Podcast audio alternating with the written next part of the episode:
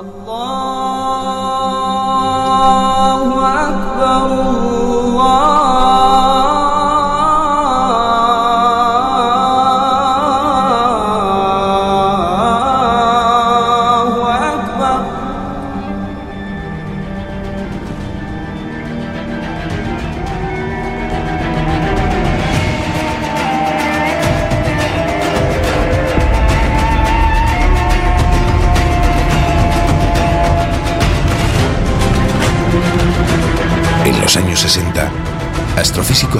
Joseph Allen asesor de Steven Spielberg en encuentros en la tercera fase, o el francés Jacques Vallée, fundaron un colectivo secreto para investigar las anomalías que se producían en los cielos del planeta.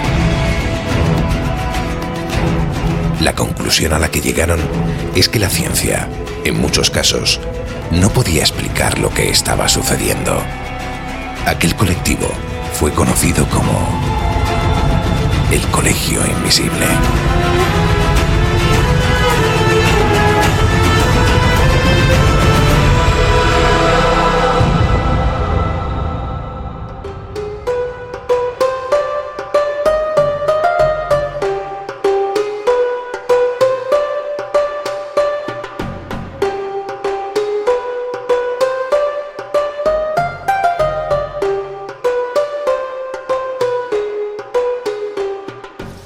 Pocos lugares hay en el planeta tan mágicos, tan evocadores y tan misteriosos como el país de los faraones. Mucho es lo que se ha hablado de sus pirámides, de sus templos o de sus dioses, pero poco de lo que ocurrió en el tiempo anterior, desde el 10.000 al 6.000 a.C., la época en la que mito y realidad parecen darse la mano.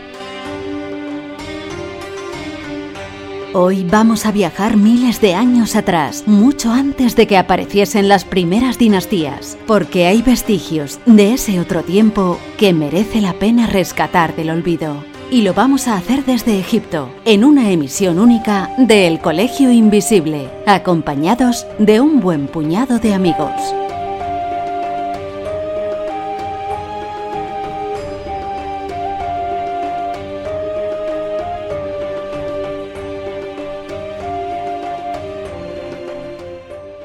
Hola, ¿qué tal? ¿Cómo estáis? Mirad, hay momentos en esta vida, en la vida profesional de un periodista dedicado a la búsqueda de, enigmas, de misterios, a eso que siempre definimos bajo un concepto que a mí me encanta, que es el de curiosidad, que merecen la pena, merecen mucho la pena. Para que os hagáis una idea, detrás de mí ahora mismo se encuentra el río Nilo, uno de los ríos más importantes actualmente, pero si hablamos del pasado, de la gran civilización egipcia vertebraban no sólo la salud, la economía, la comida de la gente que habitaba hace miles de años en este lugar, sino que además vertebraba su espiritualidad.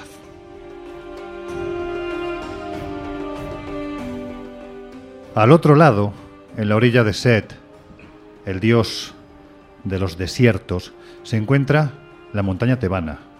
Podemos observar desde esta vertiente de Ir el Bahari, el templo de Assesut, la faraona, y al otro lado la necrópolis más grande e importante de todo el planeta, el Valle de los Reyes.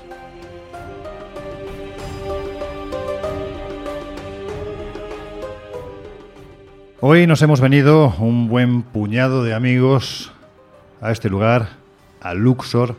Hoy estarán con nosotros, habituales del Colegio Invisible, evidentemente. Vamos a escuchar a Laura Falcó, a Jesús Ortega, pero quien se ha venido conmigo así que de calladito, disimulando, para que nadie se enterase, ha sido mi querido José Guijarro. ¿Qué pasa, hombre? ¿Cómo estás? Buzdalger, estoy cojo, pero muy bien, Lorenzo. Bueno, hemos tenido unos pequeños incidentes a lo largo de los días que llevamos ya viajando por Egipto. Es el riesgo de la exploración y tiene sus eh, pros y sus contras, pero yo mm. creo que hemos vivido con tanta intensidad el proceso de viaje, pues que a veces uno mete la pata.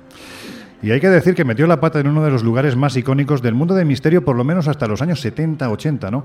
Y es ese lugar que se encuentra en el subsuelo del templo de Dendera, donde están aquellas que eran conocidas como las célebres bombillas, que evidentemente no lo son, esta cuestión está más que explicada, pero Josep, estando en este lugar, un pequeño inframundo, tuvo un tropezón y, y bueno, pues se ha hecho el pie trizas, pero La euforia de hacer el programa, ¿verdad? La adrenalina hace que, que vuelvas a recobrar fuerzas, ¿no? Faltaría más y además acompañados de tantos y tantos amigos del Colegio Invisible que se han venido hasta Luxor Hombre, no voy a decir que para escucharnos a nosotros, sino para disfrutar precisamente de estos días de exploración. 46 viajeros que no son turistas, que son viajeros y a los que ya en este mismo momento damos la bienvenida. Gracias por estar con nosotros.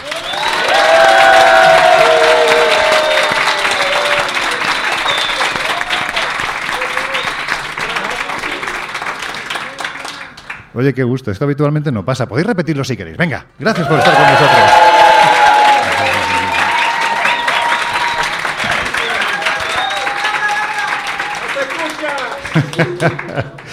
Yo sé, Jarro, ¿tú cuántas veces has estado aquí en Egipto? Pues esta, si no me descuento, es la décima. Como las del Madrid, vamos. Bueno, ya empezamos. ¿Por qué mezclamos? No hay que mezclar nunca. En un programa de misterio no hay que mezclar nunca ni política ni fútbol porque es ordinario y de mala educación. Bueno, si te he bajado tres así de golpe simplemente para vacilar. Bueno, ¿te parece que hablemos de los alienígenas ancestrales? Pues me parece muy bien, porque no podemos estar en un marco mejor para hacerlo. Habida cuenta que aquí han nacido mitos relacionados con lo extraterrestre, como el de Akenatón, ese mm, faraón que revolucionó en su tiempo eh, la religión y el día a día del país en, unas, en lo que llamaríamos un pseudo eh, monoteísmo que había sido propiciado precisamente por una visión, como ya le había pasado eh, o como le pasaría muchos años, muchos siglos después a Constantino el Grande. Parece que de arriba muchas veces nos quieren marcar la pauta de, de, por dónde ir. Y no ha sido el único. Tutmosis III o algunos avistamientos en tiempos recientes en Comombo hacen de esta región también un paraíso para los ufólogos.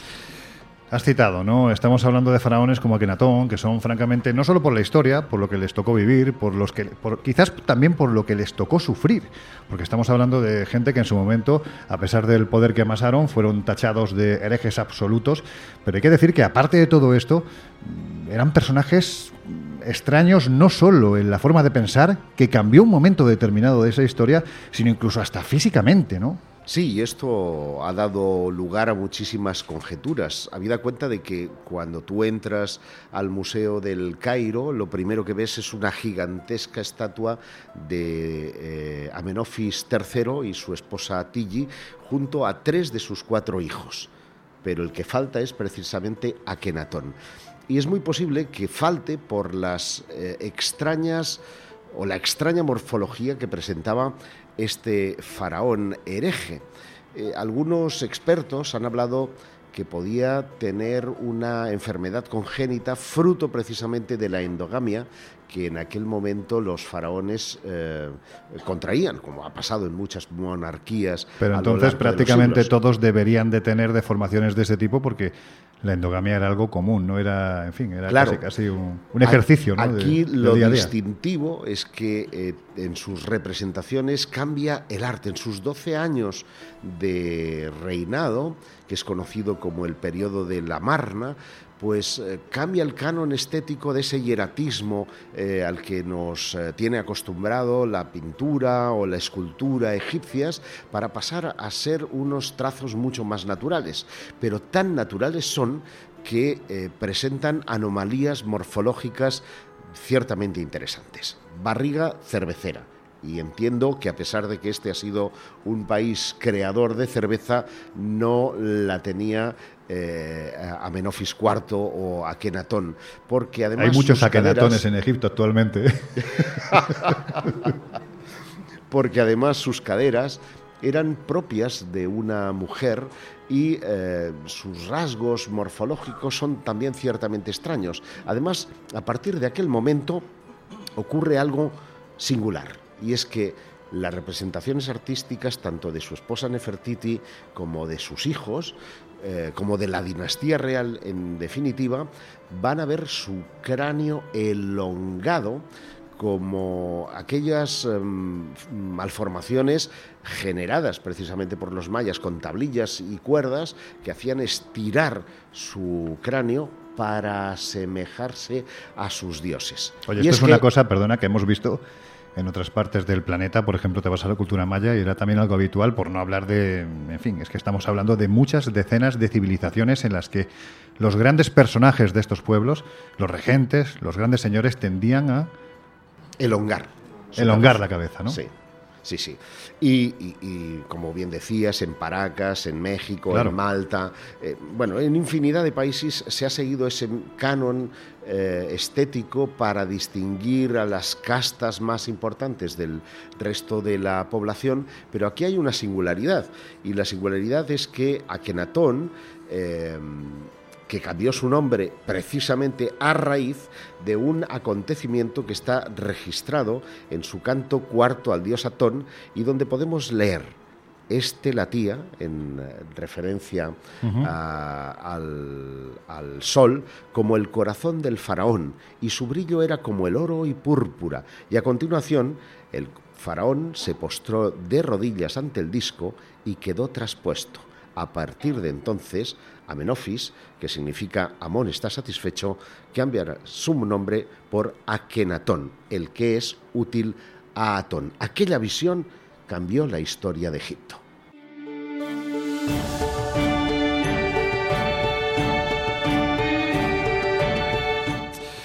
Bueno, pues otro de esos genios, porque es un genio que nos ha acompañado, que nos está acompañando a lo largo de este viaje, es una persona a la que todavía no sé muy bien por qué quiero mucho.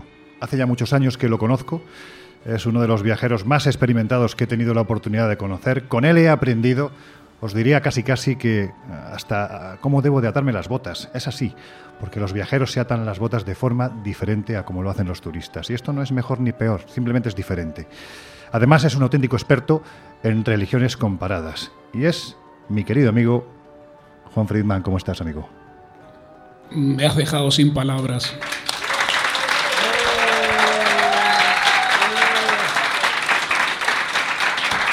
Encima de, tu presentación, el estar aquí en este lugar con gente tan bonita y en un lugar tan especial como es Luxor, al lado del río Nilo, eh, como es este ambiente, no hay forma de describirlo. Es, es algo así como si te preguntaran cuando le das una mordida a una manzana qué es lo que estás sintiendo. ¿Puedes explicarlo? Pues no. Detrás de nosotros, vuelvo a repetir, tenemos eh, una escena que es maravillosa y yo pido además a quienes estéis aquí que sin ningún tipo de problema os agradeceríamos además que sacarais fotografías para colgarlas en las redes sociales. Ya sabéis que estamos en Twitter, arroba colinvisibleoc, también en Instagram y en Facebook, como el Colegio Invisible en Onda Cero, para que veáis quienes estáis al otro lado de los micrófonos de Onda Cero, para que veáis precisamente las vivencias que estamos teniendo, porque esto no es un viaje, esto es una auténtica experiencia. Juan, ¿Tú cuántas veces, vaya pregunta, ¿eh? ¿Cuántas veces, si te acuerdas, has estado en Egipto?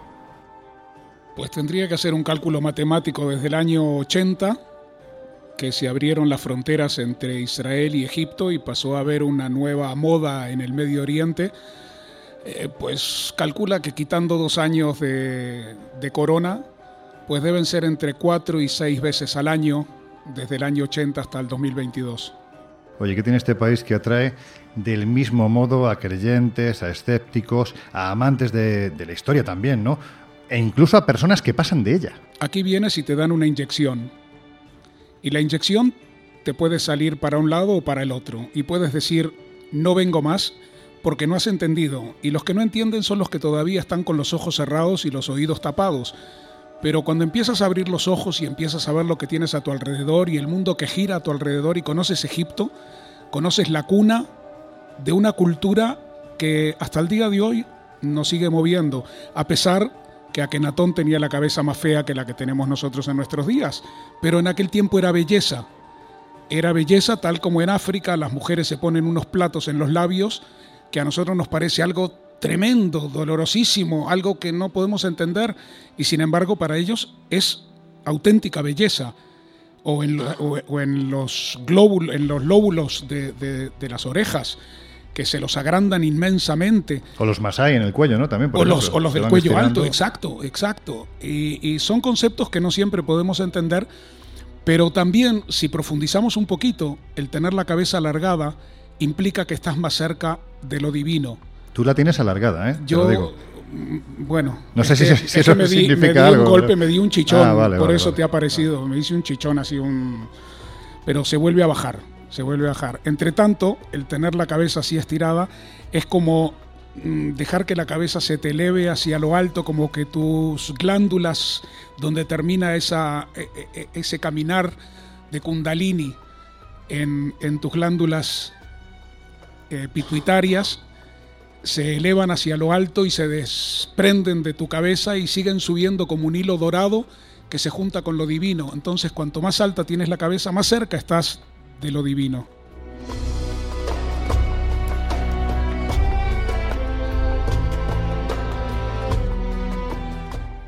Nos acompaña también un amigo que hemos tenido la oportunidad de conocer en este viaje, pero vamos a hablar con él muy extensamente a lo largo de los minutos que vienen. Antes me gustaría, puesto que estamos más o menos pasando, ya hemos pasado el Ecuador del viaje, Josep. Si te parece, por repasar, cuéntanos brevemente qué es lo que hemos visto, qué es lo que hemos hecho, qué nos hemos encontrado, porque normal, lo que se dice normal, este viaje no ha sido, ¿no? Hombre, normal no ha sido porque ha sido una aventura desde el principio.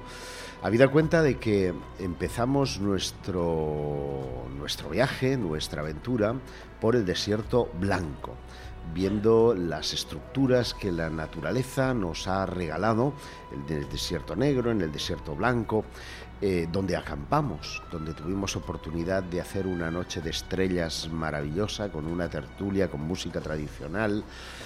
Y de allí nos eh, fuimos a Beni Suef, eh, donde descubrimos uno de los cementerios más grandes de, de animales. Porque hay que decir que los egipcios no solo momificaban faraones, también momificaban a sus animales. De hecho hay muchas momias, ¿no? De, gatos, por ejemplo, ¿no? De gatos, de ibis, de babuinos, en definitiva de muchos, incluso de, vacas, de, Bueno, eso... No, las hay. Depende del lugar, ¿no? me refiero del Sí, hablaremos después de, ese sitio. Me, refiero a que hay, las hay.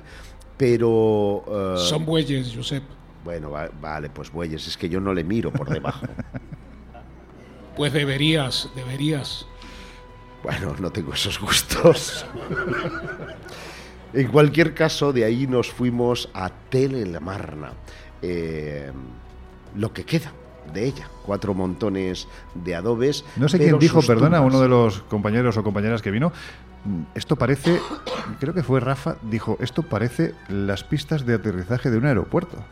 Porque es que eh, antiguamente, cuando se quería borrar a alguien de la historia en el Egipto antiguo. tú has volado Nazca, ¿no? Sí, sí, pero Nazca es, es, en fin, tiene una holografía bastante complicada, pero en este caso es algo muy llanito, ¿no? Es.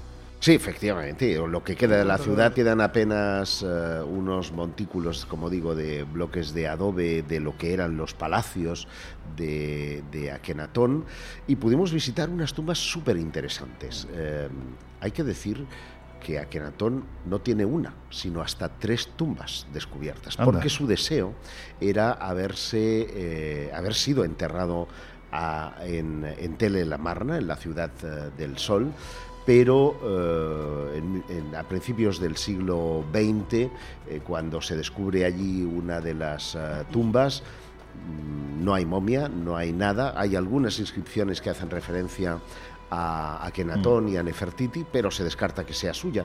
Y luego ahí están en disputa otras dos tumbas, esta silla en el Valle de los Reyes, que eh, son llamativas y que una ha sido relacionada con la princesa Tigi y que en tiempos muy recientes uh, Jai Aguas eh, determinó que se trataba por sus, eh, vamos, por evidencias científicas, mm. que era la de eh, Akenaton. Hay que decir que Saí Hawass, seguramente todos los que estáis al otro lado de estos micrófonos, también quienes estáis aquí con nosotros, sabéis perfectamente quién es. De hecho, ha salido su nombre.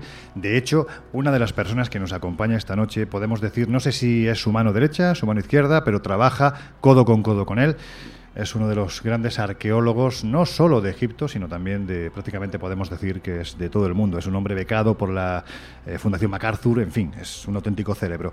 Juan, antes de dar paso a, a Laura, porque también va a estar con nosotros contándonos alguna cosita, si tuvieras que pensar ahora mismo en ese lugar de Egipto que es tu favorito o que más te llama la atención de los que hemos visitado o vamos a visitar, ¿cuál sería?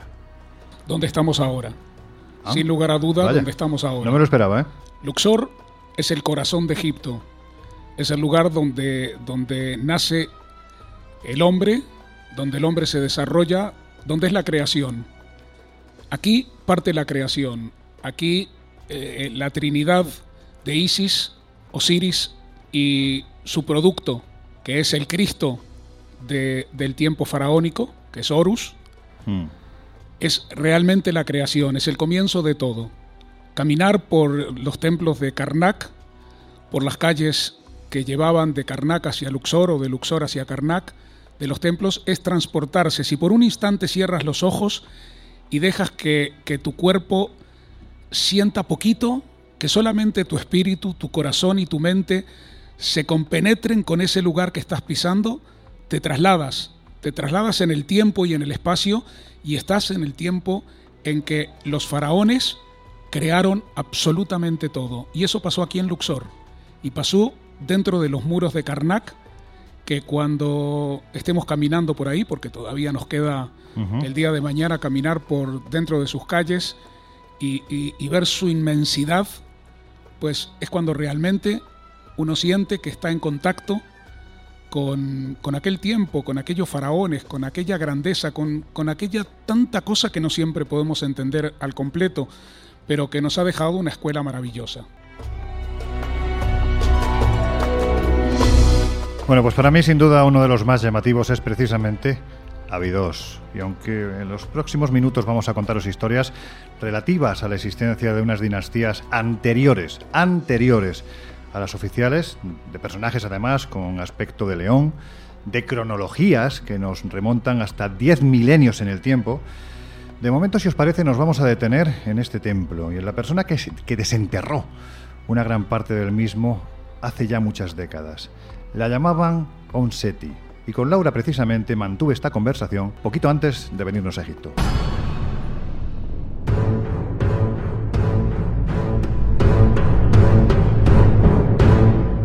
Colegio Invisible.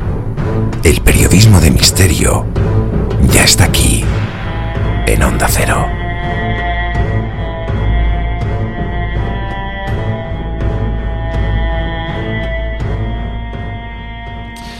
Bueno, Laura, hemos estado hace unos días recorriendo uno de los sitios, yo creo que más alucinantes y al mismo tiempo más desconocidos de cuantos hay en este país, que es el templo de Abidos, más concretamente el templo de Seti I. Y allí, a quienes nos acompañan, bueno, pues les contamos la historia de un personaje que es absolutamente único. Pero antes de ir a él, pues lo que estamos hablando, yo creo que una de las historias más chulas y en cierto modo también más románticas de cuantas se pueden contar, te voy a hacer una pregunta. ¿Tú qué opinas de la reencarnación? Bueno, eh, es un tema controvertido y un tema complicado. O sea, yo sé, de momento que creo que el alma sale del cuerpo y que el alma, evidentemente, puede despegarse de lo físico, creer en la reencarnación, pues no dejaría de ser otro paso más, ¿no? Porque ese alma que luego se despega va a algún lado. Y por qué no volver a caer en otro cuerpo para volver a vivir otra vida y para volver a perfeccionar cosas que quizás en la anterior nos quedaron pendientes.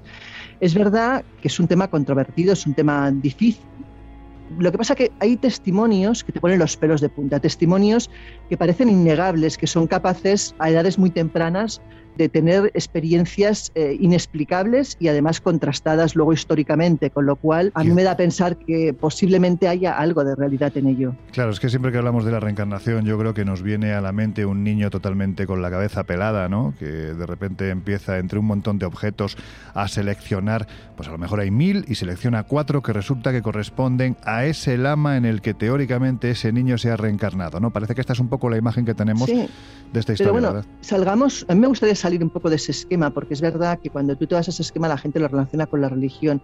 Yo creo que no es únicamente un tema religioso, porque hay gente que nada tiene que ver con el budismo y que, sobre todo en la infancia, ha tenido regresiones, ha tenido eh, recuerdos de una vida pasada que además han podido contrastar y no eran budistas ni creyentes ni nada que se le pareciese.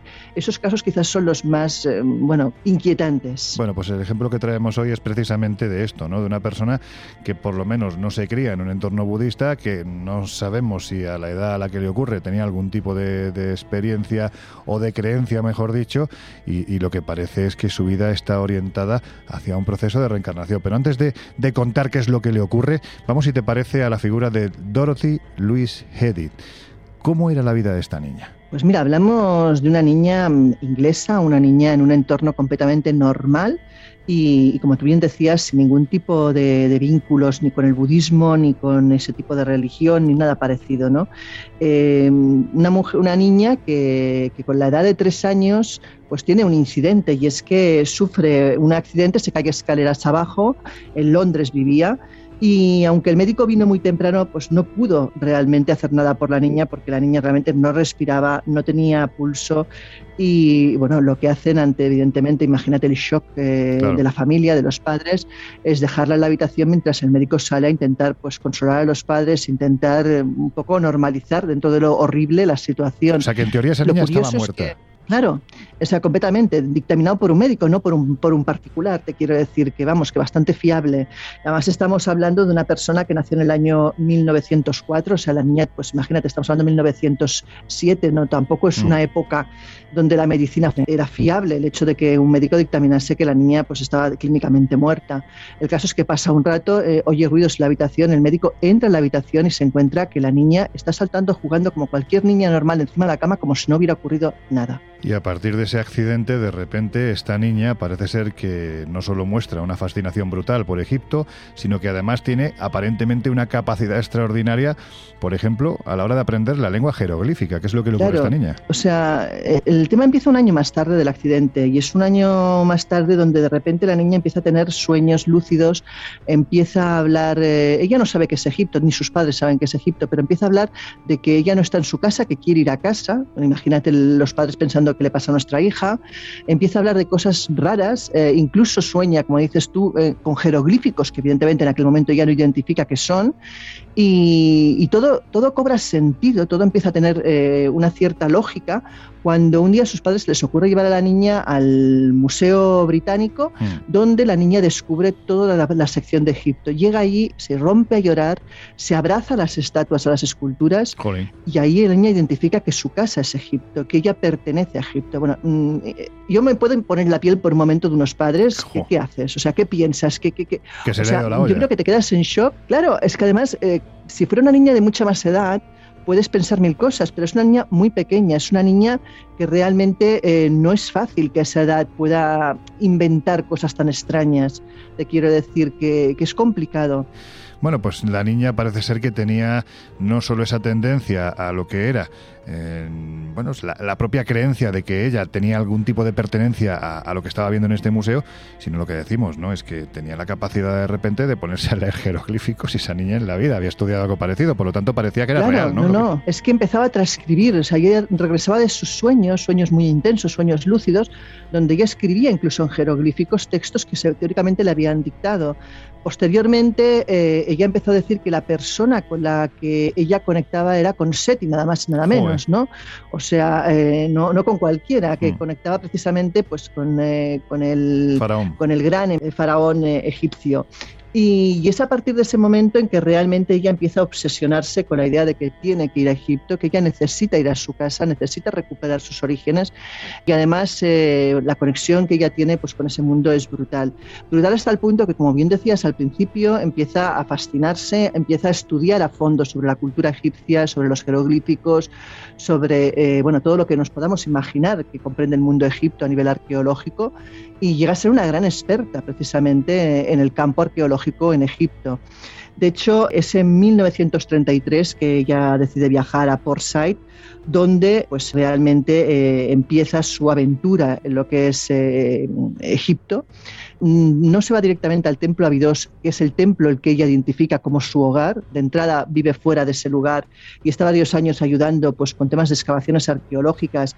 Incluso eh, se casa con un egipcio con el cual tiene un hijo, un hijo al que ella llama Seti, y es a partir de ese momento que la empiezan a llamar Om Seti, la madre de Seti, mm. precisamente pues tanto por su vinculación con todo lo que es el mundo egipcio como por ese niño que se llamaba Seti, ¿no? De hecho, eh, no es hasta bastante más tarde, hablamos de 20 años, porque estuvo 20 años en la zona de Memphis, que decide trasladarse a Abidos. Y ahí ya sola, abandonada por parte de su marido, abandonada por parte de su hijo, quizás por, por esa cosa casi enloquecida, enfebrecida, que la llevaba incluso a decir que tenía relaciones sexuales con el, con, con Seti en sus sueños. Es que, estamos hablando de que ella, según decía, tenía no unos sueños, mm, sino más bien unas realidades oníricas totalmente tórridas, con lo cual, con este Seti primero, con lo cual es lógico que en un momento determinado el marido dijera, oye, son cuernos espirituales, pero ahí te quedas, ¿no? No, y, no solamente eso, me imagino que es muy difícil si tú no estás dentro de ese mundo onírico poder llegar a entender pues ese, ese ausentismo de la vida normal que esta persona seguramente sufriría, ¿no? Esas, eh, esas obsesiones, esas locuras quizás desde el punto de vista del marido con respecto a un mundo mm, absolutamente inverosímil para él.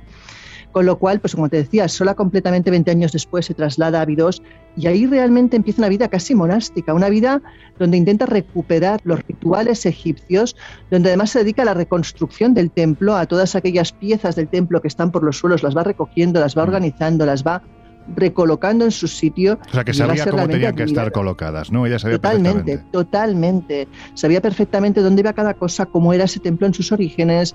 De hecho, bueno, eh, en estos momentos ella es recordada como una gran eh, egiptóloga, como una persona que aportó muchísimo a Abidos y a Egipto en general y no se la pudo enterrar dentro porque legalmente no se podía, pero se la enterró mm. muy cerca de la que ella consideraba era su casa, precisamente por esa conexión que tenía casi cósmica pues con el antiguo Egipto y con, y con el templo de Abidos. Laura, ¿y cómo se tomaban los, eh, ya no te hablo de los arqueólogos egipcios, que me imagino que fliparían un poco, sino también incluso los propios egipcios que trabajaban a las órdenes de esta arqueóloga que decía ser la reencarnación ni más ni menos que de una sacerdotisa que había tenido relación con Seti I. ¿Cómo se tomaba la gente de aquel tiempo esto?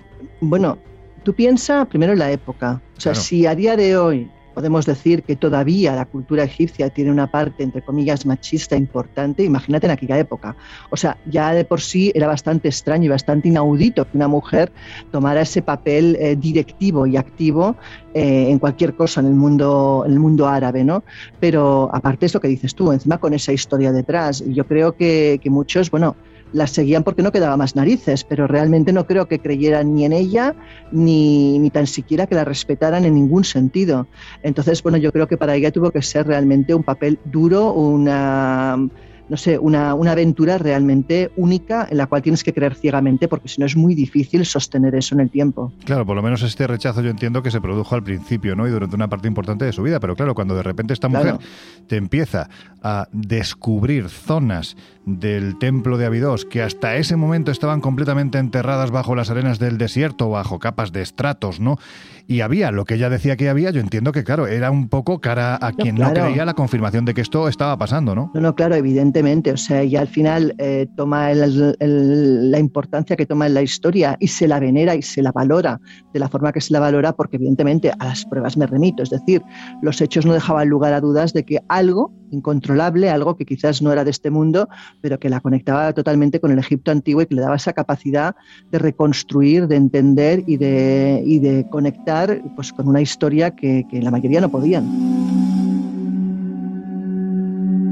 Bueno, pues por su expreso deseo, como decía Laura, Om Seti, la madre de Seti, la historia la verdad es que es fascinante. Y cuando la rememoramos recorriendo el templo de Abidos es todavía más alucinante pensar que una persona pues que tenía una vida más o menos estructurada, de una familia, bueno, de una clase media pudiente, decidiera de golpe y porrazo venirse a vivir a un lugar como este que evidentemente no tiene nada que ver con lo que era hace 60, 70 años, 80 años, era un lugar inhóspito al que costaba mucho llegar y que, como decías tú, Laura, que finalmente, pues prácticamente adoptaron una vida monástica, ¿no? Claro, además, claro, te iba a decir, o sea, imaginemos las condiciones en las que vivía. Allí no hay ningún hotel de lujo ni nada que se le parezca, te quiero decir. Vivía en mitad del desierto, en mitad de esas ruinas, eh, como buenamente podía y, y rememorando todos los rituales antiguos del Egipto, que además los conocía perfectamente. Una fe sin fisuras que tenía esta mujer en lo que ella creía que le estaba ocurriendo.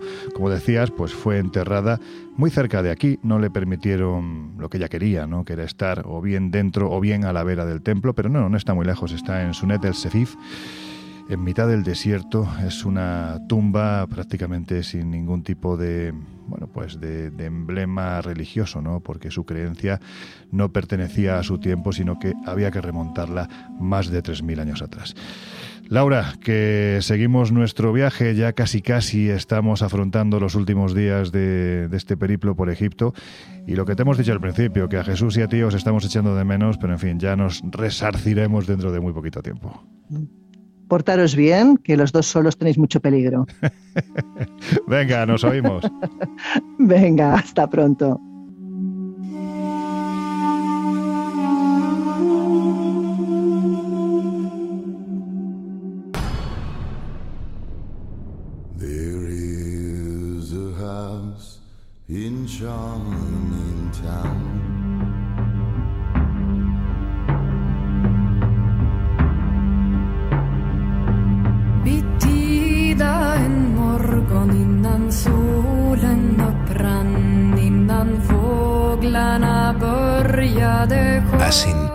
El Colegio Invisible con Laura Falcó y Lorenzo Fernández Bueno.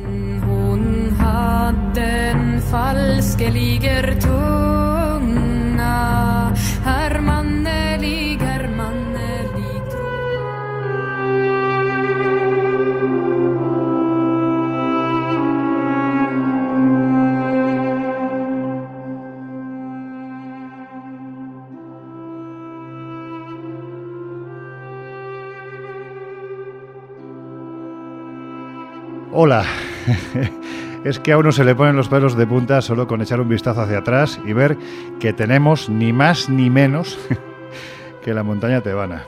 Y justo además, al otro lado de la montaña tebana, el Valle de los Reyes, donde se encuentra una tumba, la KV62. Una tumba que este año, su descubrimiento, cumple 100 años. Hace falta que diga, Josep, de qué tumba se trata. Yo creo que no. Has dado muchas pistas y si digo tú, tú, tú, tú, no es que comunique.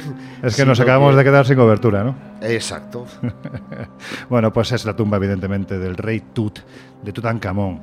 Estamos, hoy precisamente hemos estado en el Valle de los Reyes, algunos viajeros ya la conocen, otros no la conocían y han tenido la oportunidad de, de, poder entrar. Y yo os pregunto a los que estáis aquí con nosotros, ¿qué os ha parecido la tumba de Tutankamón? Podéis decir bien, sin miedo. Bien, bien. Están un poco cortados, ¿no? Sí, es que la radio impone. Voy a preguntarlo otra vez. ¿Qué os ha parecido la tumba de Tutankamón? Ahora sí, es que yo creo que además las horas ya son un poco intempestivas, ¿verdad? Y empieza a hacer Incluso un poco de Incluso para el Nilo. Sí. Bueno, oye, antes de continuar con el programa de hoy, vamos a, a, recordar ¿no? que dentro de dos días, dos días, vamos a empezar esta ruta, tourné que vamos a realizar por eh, diferentes partes de España para hacer el Colegio Invisible cara a todos y todas aquellas que os queréis acercar para ver cómo se hace esta auténtica locura viajera, esta locura radiofónica. Así es, pues en la Diada de San Jordi, el día 23 de abril, estaremos en el Magic Internacional de Barcelona, en el World Trade Center de la ciudad condal. Solo una semana después, también fin de semana, estaremos en Murcia, en el Teatro Circo, dentro del Congreso Más Allá, que organiza nuestro buen amigo Antonio. Y finalmente, bueno, finalmente no, porque hay más, sí, va a haber pero, más, va a haber más. Eh, también podemos anunciar que en el Círculo Mercantil de Sevilla, en la calle Sierpes, estaremos eh, la siguiente semana, ¿no? Es la primera. No, el 12 de mayo. 12, 12 de de mayo. mayo. Ah, 12 el día mayo. de mi cumple, es verdad. ¿Ah, sí? 12 de mayo, No me sí, amigo. Ah, ya hablas egipciano, ya. Sí, sí, muy bien. Ahora veremos si la persona que nos acompaña nos dice que tenemos buen acento, utilizamos bien el lenguaje o no. Pero bueno, que lo sepáis, vamos a estar el 23 de abril, San Jordi, Barcelona, a partir de las 7 de la tarde, de 7 a 9. Vamos, a- vamos a estar, a ver que ya con la prisa de decir todo, porque hay mucho contenido hoy, me voy trabucando. El día 30 de abril vamos a estar en el Teatro Circo, de 10 a 12 de la noche. Y además este lugar me hace especial ilusión, porque... La entrada cue- cuesta muy poquito y todas, todo el beneficio que se recoja ese día va para la Fundación Asido, niños con síndrome de Down. Todo el dinero que se recoja ese día va para la Fundación Asido. Nosotros aportamos nuestro pequeño granito de arena que es hacer el Colegio Invisible desde allí. Quienes estáis al otro lado, bueno, pues hacer el esfuerzo, intentar estar con nosotros, os vamos a recibir muy bien. Le preguntamos aquí a la familia que está con nosotros si recibimos bien a la gente o no. No sé si, no, sé si no sé, atreverme. igual- igual nos dejan ¿Sí? mal, ¿Lo nos recibimos dicen bien? que sí. Bueno, pues venga, estupendo. Y ya sabéis, el 12 de mayo vamos a estar a partir de las 8 en el Círculo Mercantil. Aquí la entrada es completamente gratuita, con lo cual a partir de las 7 y media os diría que os pusierais en la puerta porque cuando se complete el aforo se acaba, se acaba esta cosa, ¿verdad? Y hay que decir que cada uno de ellos, si quieren, se puede llevar consigo su ejemplar del Colegio Invisible y se lo firmaremos. Bueno, vamos a dejar ya, como te digo siempre, La teletienda. la teletienda y continuamos viajando por el Egipto faraónico.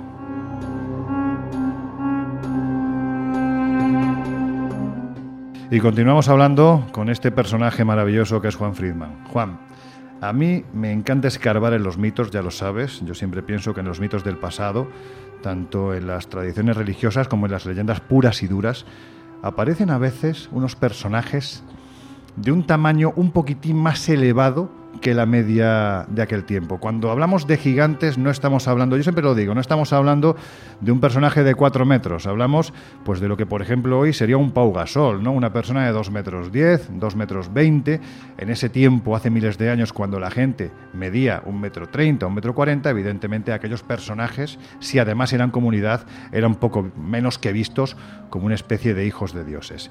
Si te parece, para abrir este melón que a veces es muy difícil de digerir, cuéntanos quiénes eran, por ejemplo, de esos gigantes del pasado que tú conoces muy bien, los hijos de Anak, y qué tienen que ver con todo esto.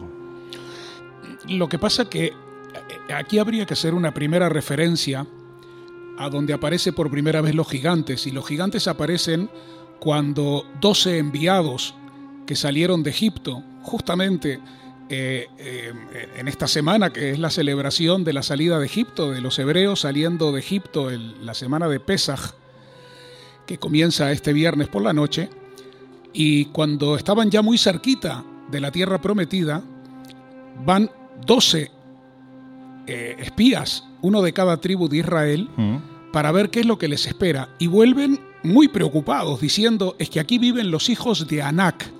Anak es traducción literal, gigante. Ahí sí estoy compartiendo contigo que los que venían de Egipto, aunque ya era una, eh, digamos, una generación más joven, más nueva, lo que quieras, sí eran bastante bajos, inclusive porque el mismo trabajo, la misma vida en Egipto no, no les daba posibilidades de, crecer, de ser más altos, y por lo tanto cualquiera de una altura, aunque sea ya un metro ochenta para arriba, ya podía verse como, como gigantes, aparte que era gente que trabajaba en el campo, gente que pues tenía trabajo físico, tenían mejores cuerpos que los que venían del desierto y de la esclavitud. Pero tenemos otro pasaje que lo encontramos también en Ezequiel y que lo encontramos también en el libro de Enoch, que nos habla que cuando bajaron los hijos de los dioses, viendo que las hijas de los hombres eran tan hermosas, se unieron, formaron parejas y tuvieron hijos que fueron los gigantes y los héroes de antaño. Aquí sí se nos está hablando de unos gigantes que probablemente fueran de mayor altura. Hay algunos, algunos ejemplos que fueron encontrados en diferentes lugares de, de la zona del Medio Oriente que podrían llegar a hablarse de 2 metros 40 o 2 metros 50, quizás un poquito más altos que los jugadores normales de- del baloncesto, pero que tampoco estamos Pero- hablando pero de un 4 po- pero- metros. Pero, un poquito importante, ¿eh? Sí, sí, Quiero decir, sí, que 2 sí. metros 50 ya es un cacho, ¿eh? Sí, sí, pero eh, podemos hablar de que es un, un núcleo muy particular. Los hijos de los gigantes, o mejor dicho, los hijos de los dioses, tienen una peculiaridad diferente. Por otra parte, eh, si no se hubieran encontrado esos huesos que sí permiten entender que podían llegar por lo menos a, a 2 metros 50, pues no tendríamos otra que pensar que usaban algún artilugio sobre las cabezas eh, con una representación determinada y por eso parecían todavía más altos. Juan tiene suerte de que no está hoy nuestro amigo Jesús, porque eso de Sí, los 2 sí, metros sí, 50 yo lo pondría muy en duda. Es verdad que en Internet han proliferado un montón de fotografías fakes totales, porque los restos más altos que yo he visto mm, catalogados en museos y en investigaciones arqueológicas no pasan de 2,30, que ya son... Que ya son, que ya son. ya no, acá en. Egipto, acá en Egipto había uno de 2.39. pero no de 2,50. Bueno, 10 centímetros menos, Josep. Vamos a seguir con el tema de los gigantes, que yo creo que es lo importante, más allá de que yo me retracte o no, eso ya lo hablaremos después del programa, pero mm, eh, ¿por qué hemos metido a los hijos de Anak? Bueno, sería una forma de remontarnos a lo que nos cuentan las Sagradas Escrituras, a un tiempo más antiguo, aparentemente, que el que estamos visitando a lo largo de estos días en Egipto. Pero, Josep, si te parece, vamos a un, a un templo del que ya hemos hablado, Abidos, porque parece guardar muchas claves de este asunto, que es un asunto bastante polémico, ¿no? De hecho, en su interior, en el templo de Abidos, nos encontramos con la conocida, que a mí me encanta, me fascina, me flipa, disfruto muchísimo cada vez que estoy allí, la conocida como Sala de los Ancestros. O sala de los abuelos, que dice... Depende mi- de mi la amigo, traducción ¿eh? que se haga. A mí la- esa es la traducción arqueológica, para mí la más romántica, que además es la que he leído en diferentes libros, Sala de los Ancestros. ¿Qué es lo que aparece representada en ella? Bueno, pues nos vamos al templo de Abidos, que es también para mí uno de los eh, templos mm, más evocadores, más misteriosos de Egipto. Y parece que efectivamente tenemos dos paredes, una a cada lado, con una bóveda llena de estrellas, con algunos cartuchos de faraones, pero lo singular es que una de las paredes está mostrando una cronología perfectamente eh, real, es decir, que eh, tiene que ver con los eh, faraones de Egipto, desde Narmer hasta el tiempo de Seti I, Sí. pero en la pared opuesta hay referencias a unos seres semihumanos que serían conocidos como los compañeros de Horus y que habrían gobernado Egipto miles de años antes de Narmer. Y esto, claro, mm, para unos es mitología, para otros puede ser una prueba, una evidencia de eh, que hubo visitas eh, en la antigüedad. Claro, aquí lo interesante es que tenemos un papiro, el canon de Turín, papiro de Turín. Los papiros antiguamente eran textos administrativos donde se reflejaba pues, la gente que había trabajado en una, en una determinada obra, en un templo, comidas que se adquirían, etcétera. Y este canon de Turín, Josep, parece que también refleja precisamente esta lista del mito, cómo es posible, porque ahí están también representados esos compañeros de Horus. Ese canon de Turín está compuesto por 164 fragmentos, si la memoria no me falla, y en su averso efectivamente encontramos exactamente lo mismo. En un lado tenemos la lista de la cronología de los reyes de Egipto y las alusiones nombre por nombre y periodo por periodo de esos compañeros de Horus. Hay que decir que esos compañeros de Horus son los que componen, son los dioses que componen eh, la mitología o cosmogonía eh, egipcia, pero que en esos textos se les dota de una eh, humanidad, de una existencia real, no como un mito, sino como que realmente estuvieron andando sobre esta tierra procelosa. Claro, yo lo que os pregunto, Juan, Josep, es en este caso, ¿dónde termina el mito y comienza la realidad? La realidad es total, son los apóstoles, son los apóstoles de, de Horus. Aquí hay una clarísima relación, clarísima relación del equipo que eh, está apoyando y rodeando al Cristo, al elegido, al que es producto de, Dios. Dios es hombre y es varón, por lo tanto, al ser hombre y ser varón, es Isis y Osiris, que a su vez son una misma persona, no solo por el hecho que se nos presentan como hermanos, sino porque son el positivo y el negativo de cualquier batería que es necesaria para que funcione. De ahí que eh, está determinado ya eh, en, lo más profundo de, de, los misterios de la humanidad que vienen a partir de la Cábala, que es la escuela de los misterios, donde está demostrado absolutamente cómo es el hecho del de, aspecto femenino y el aspecto masculino que entre ellos saca al, al- al que va a dirigir, al que va a gobernar. Y ese es el que está rodeado por 12, porque 12 es el número del universo y es el número que tiene que acompañar eh, al Cristo, que por otra parte, 12 en gemátrica, Sí. en gematria es el número 3 y 3 es la divinidad, es el número de la perfección, no solamente por el tres veces santo, no solamente por la Trinidad, sino porque el 3 rompe la dualidad y en ese momento se, se conforma de la perfección. Algún día haremos un programa sobre la cábala, aunque creo que previamente nos vamos a, tener que tomar un paracetamol, porque la dificultad que tiene esta disciplina es complicadísima y puede generar muchos dolores de cabeza. Una linterna también ayuda. Bueno, Josep, No, eh, yo no- Leyenda, no, mito, no, donde no- empieza, no- donde no llego a un análisis tan teológico. Eh, creo que esos seres, por como son descritos en, tanto en el canon de Turín como en, el, en la sala de los eh, ancestros, eh, parece que les dan una mm, forma mm, humanoide, es decir, son mitad hombres, mitad otra cosa, y estuvieron enseñando a los egipcios las cosas básicas, por lo que fueron considerados como dioses, pero pudieron estar viviendo entre los humanos. Y la- el gran enigma nos llevaría a otro sitio, del que no sé si vamos a hablar o nos va a dar tiempo a hablar, que es el Serapeum de Saqqara. nos dará tiempo. Estamos hablando de la compañía de Horus, personajes aparentemente gigantescos, de aspecto leónido, que tienen mucho que ver con otro de los lugares de los que os vamos a hablar, que es la Esfinge. Ahora vamos a presentar precisamente a la persona. Bueno, mira, se nos está yendo, ¿eh? Ahora que lo íbamos a presentar, se nos está yendo. Bueno, pues nada, subo un poco la música y a ver si nos regresa.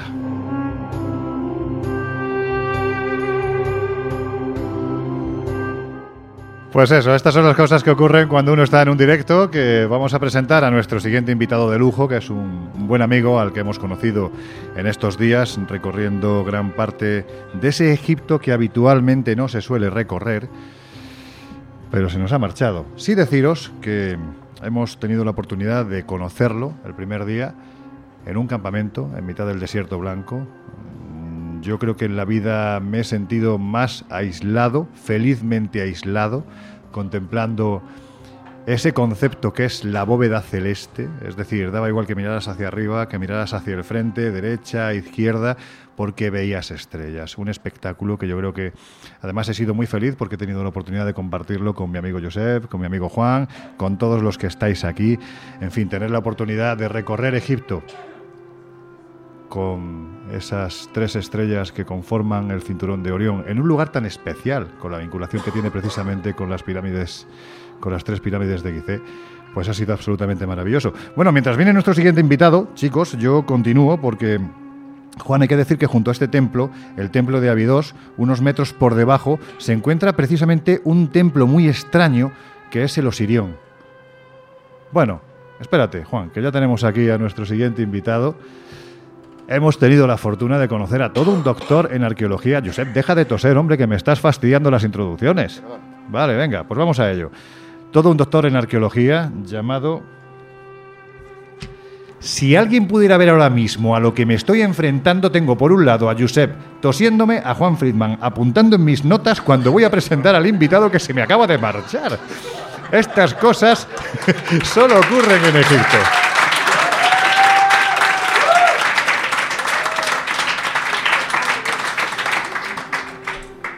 Yasser Elisi, ¿quién eres tú? Hola Loren, ¿cómo estás? Yo soy un egipcio, punto final. ya. Un egipcio al que hemos tenido la inmensa fortuna de conocer, doctor, arqueólogo, nos has acompañado, nos estás acompañando en este fantástico viaje. Oye, Yasser, tú como arqueólogo que conoces muy bien tu tierra, hemos podido disfrutar estos días de la pasión tan tremenda que tienes por tu país. ¿Todavía queda mucho por descubrir? Sí, sí, por supuesto, porque ah, todo lo que hemos descubierto hasta ahora no llega al el 20%. Y, ah, y falta mucho para, para descubrir y para conocer.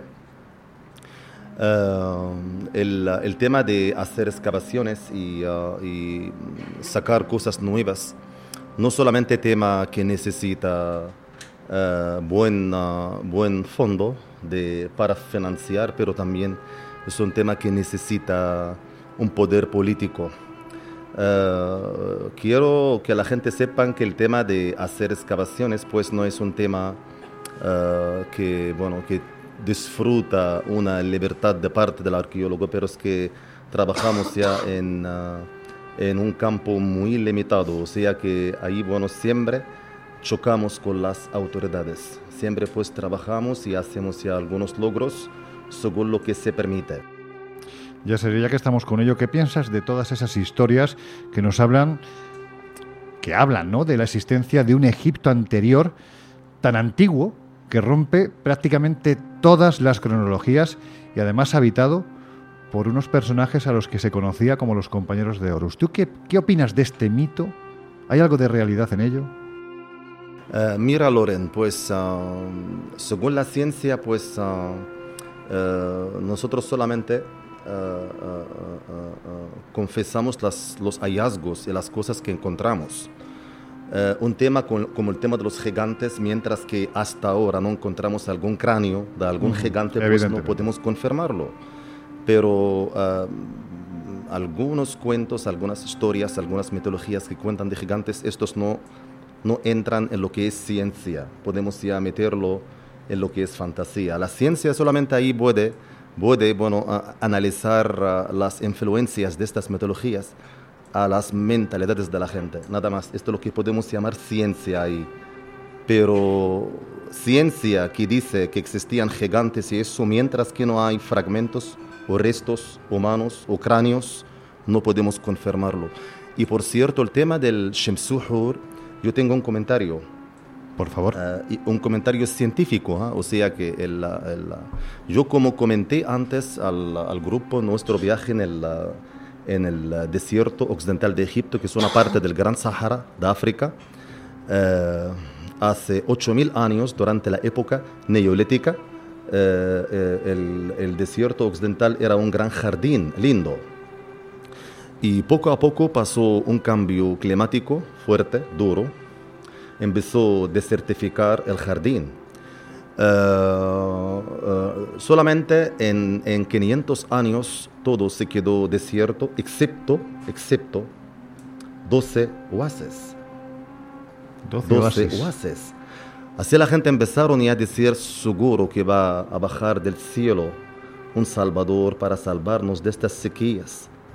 Y le van a ayudar los 12 oasis que se quedaron. Hoy día tenemos 7, quedan 7. Originalmente eran ya eran 12. Yo creo que esto es el, el origen neolítico de la historia del Shemsuhur, lo que está escrito en el papiro Turín, porque los del Valle del Nilo o la civilización posterior uh, les llegó poco de la civilización anterior del Gran Sahara, sus abuelos, sus antepasados, y como sabe, Loren, como eres profesional en la historia, sabes que siempre pues las metodologías empiezan con un cuento pequeño. Efectivamente. Y con el tiempo y con, bueno, perder partes de la historia empieza a formarse la metodología. Así, así va la cosa. Entonces, el, el tema del Shemsuhur, que Oros viene como Salvador, Oros quiere decir el trigo de Egipto. Uh -huh. El trigo, la fertilidad otra vez. Eh, el jardín en vez del desierto viene acompañado, apoyado por 12 compañeros, 12 ayudantes, que son los 12 oasis del Egipto antiguo, hasta que vuelva de nuevo el jardín para enfrentar el malo o el desierto o Set, como le llamaron ya las mitologías egipcias.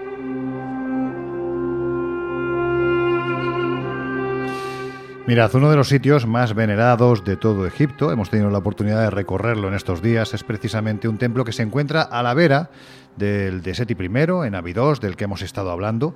Allí, según nos cuenta el mito, aquel, aquel lugar, que es un sitio verdaderamente extraño, se convirtió en una especie de bueno, podemos compararlo con el Camino de Santiago, ¿no? De peregrinación, de lugar de peregrinación, posiblemente el más importante de aquel tiempo. Pero Juan, ¿qué es lo que tiene el Osirión que lo hace tan francamente extraño? El tipo de piedra, es fundamental. Encontramos una especie de granito gris, negro, que aparte es sumamente duro dentro de lo que es eh, la dureza de las piedras en, lo que es la formación de la geología, y que no se trabajaba. No lo encontramos ese tipo de piedra en los templos. La forma de la construcción del templo en sí, los bloques, el tamaño de los bloques con los que está formado el, el osirión, es algo, vamos, que no encontramos en ninguna otra parte. Por lo tanto, si fuera algo normal, si o sea, fuera podemos una decir que es único. es único. Hasta el momento, hasta el momento, eh, indudablemente no se ha terminado de excavar todo. Eh, es único, es único. Pero el tipo de piedra que se encuentra en ese lugar también es único. No se hacen trabajos, inclusive eh, cuando encontramos trabajos en granito rosa, en granito rojo, el granito rojo vemos que es más fácil de trabajar que el negro, que el gris.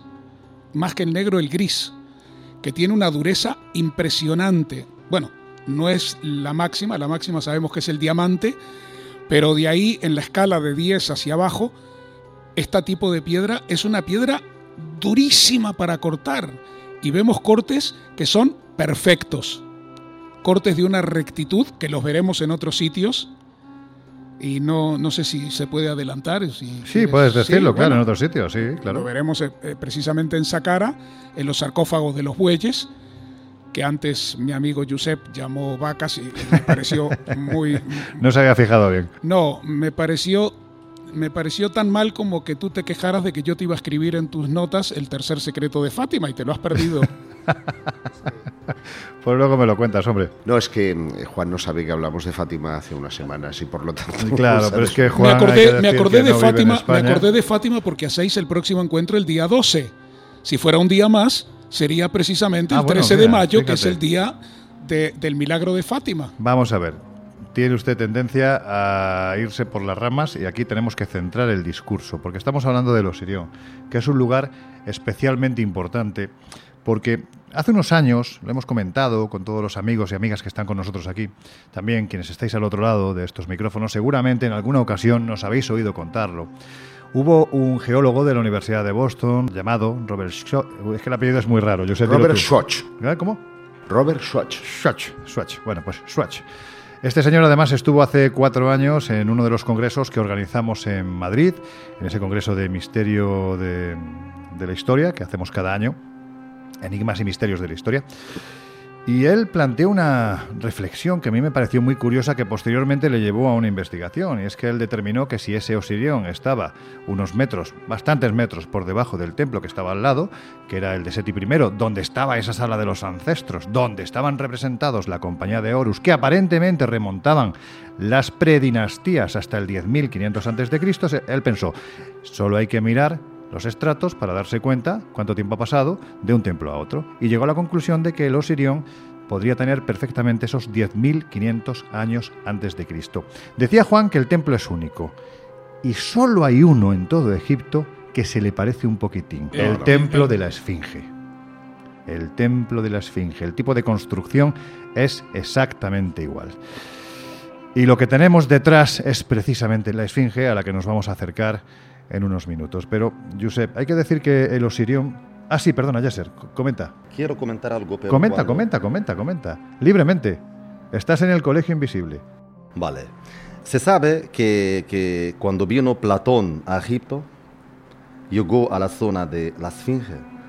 Ahí se quedó enfrente de la gran Esfinge, la gran estatua, y, ah, y dijo la siguiente frase. Dijo que abajo de Hur Ra Akhti existen, existen las criptas que tienen la mitad del conocimiento humano. Dijo así, una frase famosa dicha por Platón. Y, ah, y más tarde, cuando venían más viajeros a Egipto, y ah, normalmente cuando decimos un viajero venía a Egipto antiguamente, entre paréntesis ahora antropólogo. Eran antropólogos de verdad, porque eran más que viajeros, porque eh, habían descrito bien la cosa, eh, Loren, bien de verdad. Eh, puedo decir que lo habían descrito mejor que los antropólogos actuales. a pesar que no sabían ya met- metodología y no tenían herramientas, pero lo hicieron perfectamente bien. Y luego venían ya para continuar lo que empezó el gran Platón, que la verdad existe debajo del templo de la Esfinge, sótano grande. Tiene mucho parecido del sótano que hemos visto en el Ashmonen, en uh, Tuna Gabal. El grupo lindo que Perdona, está aquí Yasser, tenía- ¿alguien tiene un caramelito para que No, Josep deje de tema de toserme en la oreja porque me está Es volviendo loco? soy alérgico al aire acondicionado. Ya, ya, ya, lo y sé, te- lo sé. estoy absolutamente tapado y no puedo respirar. Disculpa, yo, tengo, Yasser, yo tengo un cuchillo de sacrificio Ah, faraónico. bueno, pues aquí, ahora celebramos el rito, que estamos en Aquí el con lugar esta, adecuado. con esta gente linda son viajeros de verdad. No son turistas, son viajeros. Y ah, han descubierto bien Egipto. Se metían dentro de las criptas mágicas de Tunak Gabal. y Llegamos adentro hasta la tumba del sacerdote. Han visto lo que Qué es pasada de sitio. ¿eh? una pasada, de verdad, Loren. Algo, algo fantástico. Lo que, por eso, grupo, felicidades, de verdad, con todo lo que habéis hecho en este viaje. Y bueno, ah, y, y una cosa, eh, en serio, hablo en serio, que me habéis añadido a mí ah, muchos conocimientos en este viaje. Gracias, de verdad, gracias, muchas gracias.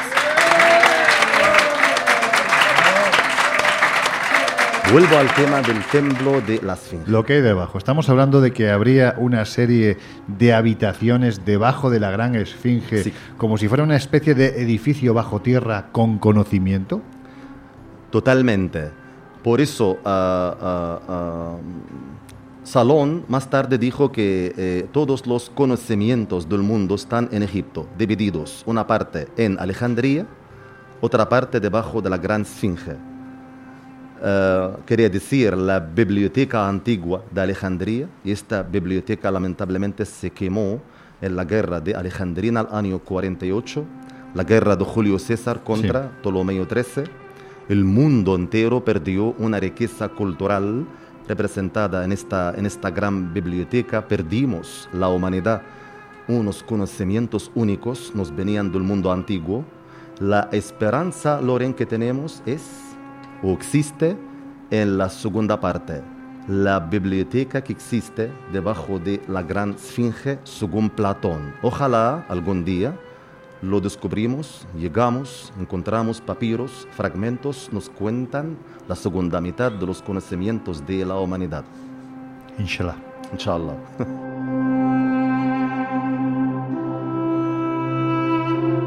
Josep, la vinculación. Además, cuando hablas dejas de toser, con lo cual te vamos a dejar que hables mucho. Vale. ¿Qué posible vinculación podría tener el Osirión con la Esfinge? ¿Sería una especie de representación precisamente de esos Sensujor? No, yo creo que la cosa va más allá de eso. No lo hemos dicho, pero el Osirión habría albergado la cabeza de Osiris. Es decir, el mito nos habla que antes de convertirse en la primera momia fue cortado Osiris en varios pedazos y repartidos en varios eh, lugares. Y uno de los lugares estaría ubicado entre la Esfinge y la Gran Pirámide de Keops, donde hace unos años Zahi Hawass dio a conocer al mundo entero en una rueda de prensa internacional que se había encontrado el pozo de Osiris. Y ese pozo de Osiris habría albergado otra de las partes del, eh, del cuerpo de, de Osiris. Me, me, oigo raro, no sé si es. Uh, no te so, preocupes, yo, también los demás o, te oímos muy raros. Bueno, el, el, el, caso, el, que el caso es que esa es la relación existente, pero hay un dato, al hilo de lo que comentaba precisamente Yasser, y es que todas esas habitaciones de conocimientos de la humanidad fueron mm, precognizados por un vidente llamado Edgar Cayce. Bueno, un personaje además mmm, bastante recurrente, ¿no? En nuestros temas. Pero que tiene mucho que ver ¿Mm? con la egiptología. ¿Sabías que becó a los principales, la fundación Edgar Cayce becó entre ellos al propio Zahi Hawass en la Pero, búsqueda. Mira, antes de continuar, porque seguramente habrá muchos que no sepan quién es Edgar, Edgar Cayce, muy brevemente intenta describirlo. Eh, se le llamaba el profeta durmiente, era un, un tipo. Uh, normal, que recibió un golpe en la cabeza, nunca mejor dicho, y a partir de ese momento, un poco como le pasó en la historia de Omseti, su Sí. vida cambia, empieza a tener visiones, sueños en las que profetiza cosas que van a pasar. Pero hay un tema recurrente, que es ¿Fiable? la Atlántida, la Atlántida, la Atlántida, la Atlántida. ¿Era fiable? muy fiable. An- anticipó atentados, anticipó guerras, anticipó un montón de circunstancias que hacen que la única que queda, que es las eh, salas de debajo de la Esfinge que contendrían todos los documentos de la historia de la humanidad a los que aludía eh, Yasser, no se han encontrado y para ello la Fundación becó a los principales egiptólogos eh, de no solamente egipcios, también norteamericanos, para que vinieran a buscar esas historias. Historias que seguramente ellos utilizaron para venir aquí y tener una financiación, pero que indudablemente estaban con un sentido esotérico que jamás se ha, ha- querido ser reconocido.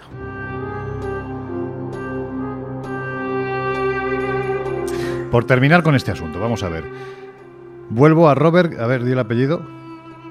¿El apellido es? Schwartz. Swatch, Swatch. Bueno, pues este señor continúa sus investigaciones, se va a la Esfinge, comienza a analizar mediante análisis estratigráfico, que la palabra es un poquitín difícil, lo que es el foso, porque la Esfinge, al ser una montañita que se va picando, eh, al fin y al cabo, bueno, pues lo que se va... Mira, ya se ha, se ha vuelto ahí nuestro amigo Mohamed, está... Uy, Mohamed. Ya sé. Es que aquí en Egipto hay mucho Mohamed. Yasser, Yasser. Ya está. Ya, ok. Es el, subvuelo. Ah, es el vuelo de un amigo que se va. En fin, pues es que esto es muy en familia, ya veis que es muy artesanal, así que nada.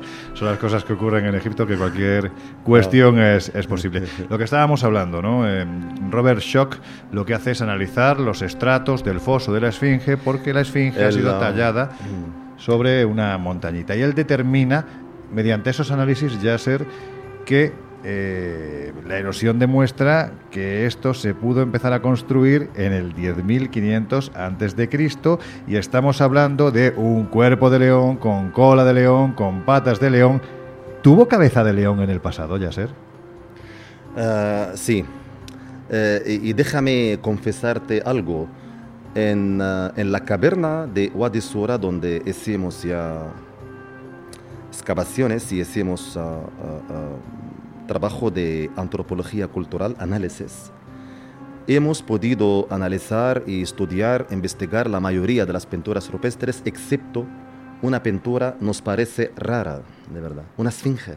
Una esfinge. Una esfinge. En- vamos a ver, una pintura neolítica. Exacto. ¿Y eso cómo es posible? Data por lo ¿Es algo menos que el año 8200 años antes de Cristo. O sea, tendría entonces Pues porque estaba 10.200 años. Una esfinge. Wow. Es una esfinge.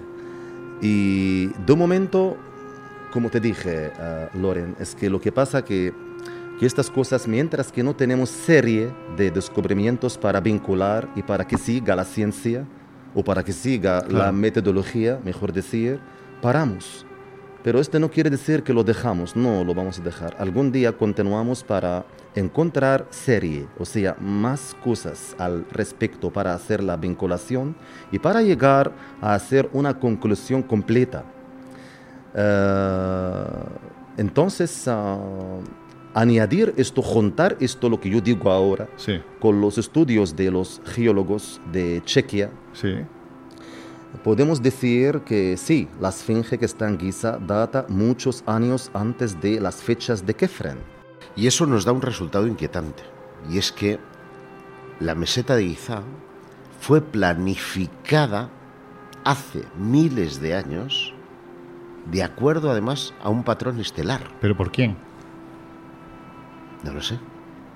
Vaya respuesta más. Hombre, no, ¿qué, qué quieres? ¿Que me moje? Sí, claro, tú siempre te mojas. ¿Quién lo... Bueno, venga, no te mojes tú. Yasser, ¿quién construyó entonces la Esfinge si no es egipcia? Ah, también voy a contestar ciencia. Lo que pasa, Loren, siempre buscamos eh, mm, en la ciencia misma para hacer vinculación o para encontrar una respuesta. Puede ayudarnos en contestar estas preguntas. Y esto es el gran papel de la antropología. Aquí funciona mejor la antropología que la arqueología. Porque la antropología tiene varias metodologías, ayuda mucho para, para hacer conclusión.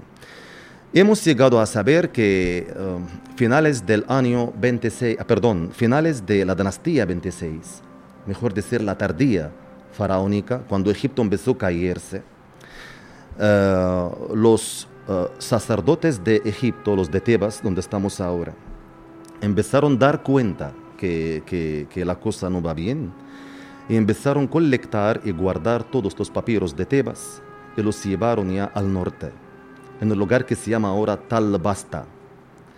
Talbasta, allí fundaron ya una, una, gran, una gran ciudad, no, e- no era menos de nada de Tebas, Ujú. una, una gran ciudad también tenía universidad, tenía sacerdotes sabios y tenía por encima como cajas fuertes para guardar los papiros, para guardar los conocimientos del Egipto ahí. O sea, como Eh, una comunidad o un lugar de maestros. Claro. Por eso el próximo viaje tenemos que ir allá, Sí, hacia el norte, Sharqiya. Tenemos que visitar uh, uh, Talbasta, ¿ok?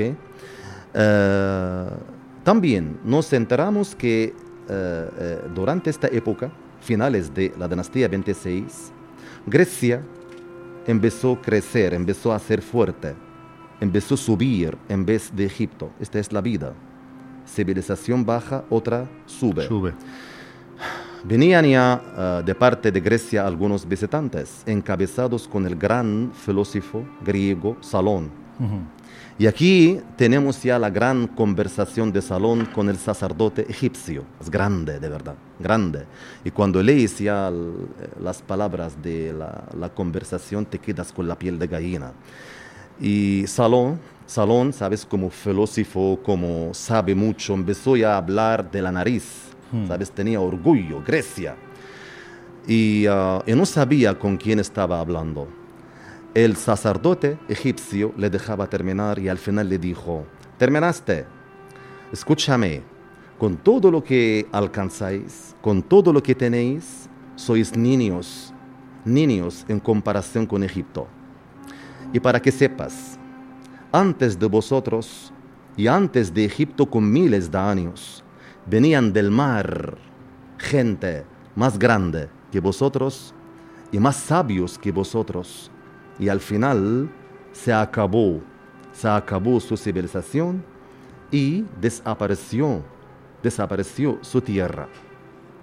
Entonces aquí mismo, de esto lo que decía el sacerdote egipcio, podemos, podemos saber que sí existía antes del Egipto antiguo una gran civilización, venía del mar, según el sacerdote de Talebasta.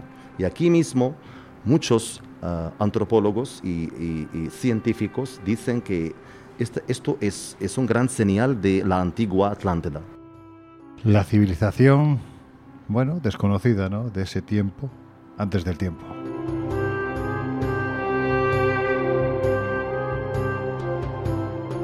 Yasser, yo sé que esto es muy improcedente lo que te voy a preguntar, pero es que, mm, hablando precisamente de esa pintura neolítica en la que aparecía eh, representada esa esfinge en el 10.200, con 10.200 años, también en estos días nos has enseñado, a ver cómo digo esto, es que va a sonar muy raro, dos huevos. ¿Qué es lo que aparece en esos huevos? un, un huevo de, de avestruz. Esto viene de la civilización ah, Jarza, una civilización neolítica nubia. Ah, un huevo de avestruz lo vaciaron y luego lo, util- lo utilizaron como un saco para, que de- para, para dejar cosas ya ah, funerarias dentro del huevo y lo dejaron en una tumba de un alto funcionario del lugar. Eh, el huevo data exactamente el año 6000 antes de Cristo y la cosa más curiosa que por fuera del huevo tenemos ya las tres pirámides, un grafite de las tres pirámides de Giza. O sea, estamos hablando de Sí, 3.000 podemos años antes. Mucho, sí, mucho antes ya. Y bueno, alguien puede decir que es una casualidad, vale, pero no es una casualidad que se repite otra vez con otro huevo, viene de la civilización de Nakada, que es otra civilización, otra cultura, mejor decir, posterior a de a, a Jarza, pero es anterior a de la faraónica, porque cuando hablamos de Nakada, hablamos sobre el año 4000 antes de Cristo, entonces por lo menos unos 500 años antes de Narmer, el fundador de la época dinástica. Allí también en este huevo que viene de Nakada tenemos ya de nuevo las tres pirámides. Es una pasada, en fin, compartir conocimiento con gente tan interesante como tú. De verdad, yo creo que llegados a este punto, no solo por los días que nos estás haciendo disfrutar, sino también por el conocimiento que estás compartiendo con todos nosotros, os pido a todos los que estéis aquí que le demos un aplauso enorme a Yasser. Gracias.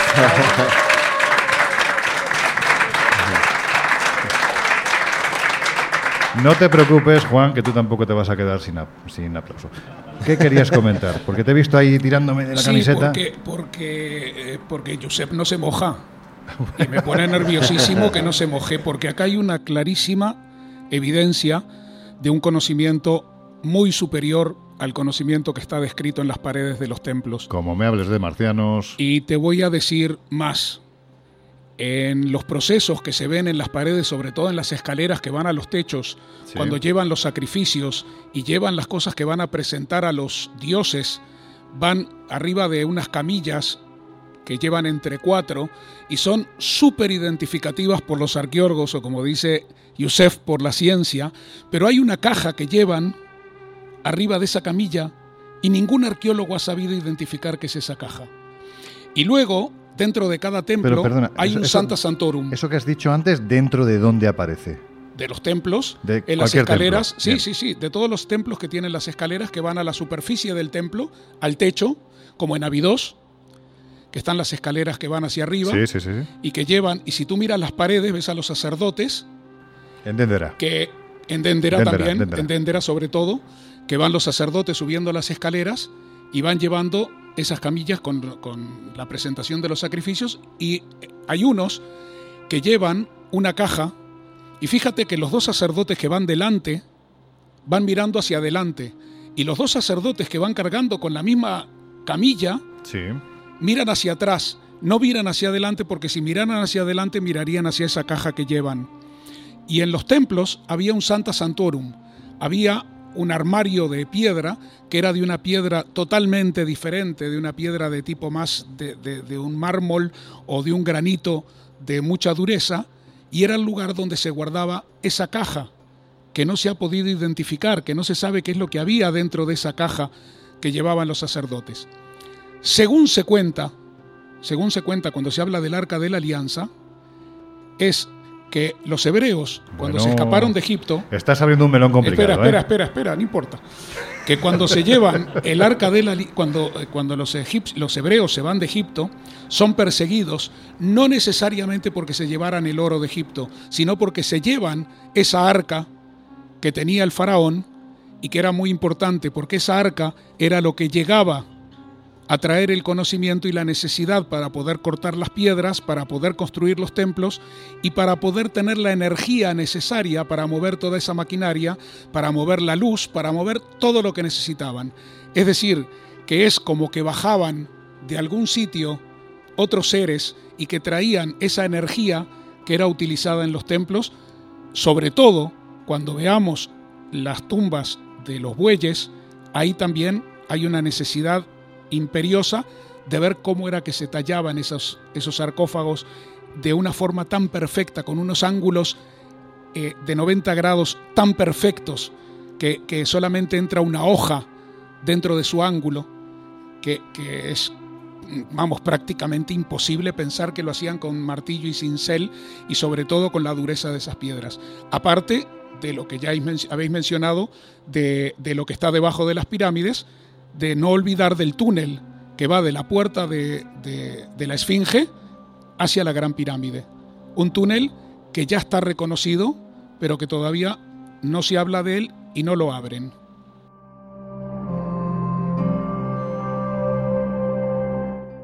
Bueno, pues este viernes se celebra una fiesta, celebra una fiesta del pueblo hebreo, que yo no sé pronunciar muy bien el nombre. ¿Cómo es, Juan? Pesaj. Pesaj, Pesaj. El paso. Conmemoran, en- recuerdan la salida del pueblo hebreo del Egipto faraónico, en donde eran un pueblo esclavo. Y nosotros celebramos que tú, querido Juan Friedman, has estado estos días precisamente acompañándonos en Egipto y dándonos esas pinceladas heterodoxas, pero sobre todo de gran conocimiento que tienes, bueno, pues amasado después de muchos años recorriendo no solo este país, sino prácticamente el mundo entero. Así que os pido de verdad un aplauso para también para Carlos.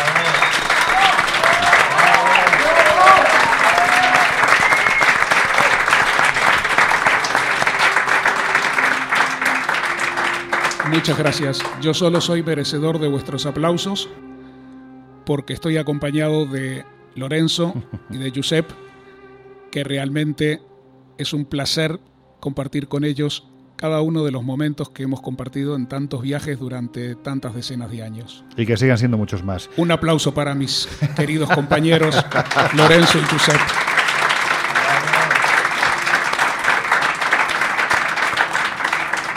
Bueno, no nos deis tantos aplausos que al final nos acostumbramos. Vamos a recordar que estamos en un año, en, bueno, pues en unos meses se va a cumplir los 100 años, como hemos dicho al principio, del descubrimiento de la tumba de Tutankamón. Así que si os parece, vamos a escuchar esta conversación que mantuve con otro de nuestros esenciales favoritos en el Colegio Invisible, el gran Jesús Ortega, porque precisamente en el libro que acabamos de publicar, ya sabéis que hemos publicado con la esfera de los libros, el Colegio Invisible, se llama así, o sea, las historias de la radio llevadas al papel, él precisamente aborda el asunto del descubrimiento, y ojo, no solo del descubrimiento, también de la maldición de la momia. Y sabéis que Jesús es muy escéptico, por lo tanto, seguramente lo que va a contar va a sorprender.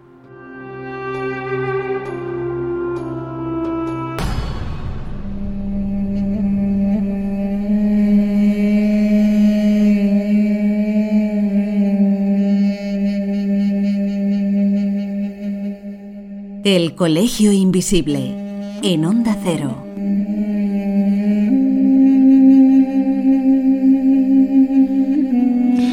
Aquí seguimos, en el Colegio Invisible, en Onda Cero, y desde Egipto, el país de los faraones, de la magia, del misterio.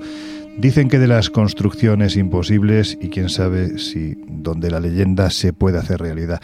Lo que sí está claro es que en este lugar los sueños se pueden convertir en algo que más allá de una pesadilla, para quien los vive, puede ser un auténtico tesoro. Y eso es lo que le ocurrió precisamente al protagonista de la entrevista que vamos a realizar en este momento, porque al otro lado de no sé de qué, al otro lado vamos a contactar con él, vamos a decirlo así. Jesús Ortega, ¿estás ahí? Estoy, estoy. ¿Y cómo andas, Y además, amigo? Pues mira, muy, muy contento porque hablar de, de, de Tutankamón en, en el centenario ¿no? del Mm. descubrimiento que de alguna forma, de alguna forma inicia lo que conocemos hoy día como, como arqueología, pues siempre es motivo de, vamos, a mí siempre me hace especial ilusión. Además, siempre me recuerda también a ese primer viaje a Egipto que, que yo realicé, Sí, señor. pues en unas circunstancias parecidas a las que, a las que estáis ahora. Bueno, acabas de hacer un buen spoiler porque ya se sabe, ya saben quienes están al otro lado de los micrófonos de Onda Cero y quienes se encuentran aquí con nosotros en este momento ya saben que vamos a hablar de ese gran descubrimiento del que, como bien dice, se cumplen 100 años, ¿no? Pero antes de ir al descubrimiento, Jesús, lo primero decirte que te estamos echando mucho de menos porque el viaje está siendo realmente interesante en todos los aspectos que nos ofrece este país, pero también, bueno, pues ya sabes, muy divertido. Bueno, ¿qué voy a decir? Si vosotros, me echáis de menos, yo, yo echo de menos estar allí y se me ponen los, los dientes largos. Como digo, eh, bueno, pues me, me recuerda mucho esa primera experiencia maravillosa que yo tuve la oportunidad de vivir, no solo con, con Josep, con Laura, contigo, sino pues con ese buen grupo de viajeros del que sé que algunos están ahora por allí y bueno, que ojalá conocer a los, a los nuevos que, que se suman a esta, a esta aventura. Seguro que hay oportunidad. Oye, yendo al año 1922, al mes de noviembre, bueno, vamos a remontarnos un poquitín antes, ¿no? A cuando se empieza a orquestar esta idea de, de realizar una excavación en el Valle de los Reyes. Hay que decir que en aquel tiempo se tenía la idea de que en Egipto ya no quedaban, vamos a decirlo así, grandes tumbas por descubrir. ¿Tanto se había expoliado? Pues sí, eh, bueno, cabe recordar que el Valle de los Reyes lleva precisamente ese nombre porque allí se encuentran eh, enterrados cantidad de, de- de reyes y faraones de diferentes dinastías ¿no? de- del imperio egipcio. Pero como bien dices, hay que situarse a comienzos del siglo XIX, finales de. a comienzos. a finales del siglo XIX, comienzos de- del siglo XX, y efectivamente eh, se habían realizado diversas y masivas excavaciones concretamente en esa zona. En concreto hay un personaje eh, importante antes de conocer y saludar de alguna forma a Howard Carter, como es el abogado Theodore M. Davis, que había realizado ya en la zona eh, pues diferentes excavaciones y él había llegado a la, a la conclusión a finales de, ese siglo de que efectivamente el Valle de los Reyes estaba arqueológicamente hablando eh, agotado. Y de hecho, eh, él decide abandonar esa concesión que le había permitido excavar en el lugar durante tantos años y decide cederla a un personaje que se va a convertir en trascendental, como es George Herbert de Carnarvon, quinto conde de Carnarvon. En este caso, nosotros lo conocemos sencillamente como Lord Carnarvon, el que financiará eh, pues a partir de este momento las eh, diferentes excavaciones de, de Carter, pero Carnarvon era uno de los muchos turistas que había quedado prendado con el país de los faraones, algo que era común a finales de ese siglo XIX entre la gente que se podía permitir viajar con cierta holgura a Egipto. Además, él llega de una forma fortuita. Tú decías eh, eh, que, que todo esto había sido un sueño, pero para llegar a ese momento del sueño pasaron también Muchas por momentos ¿no?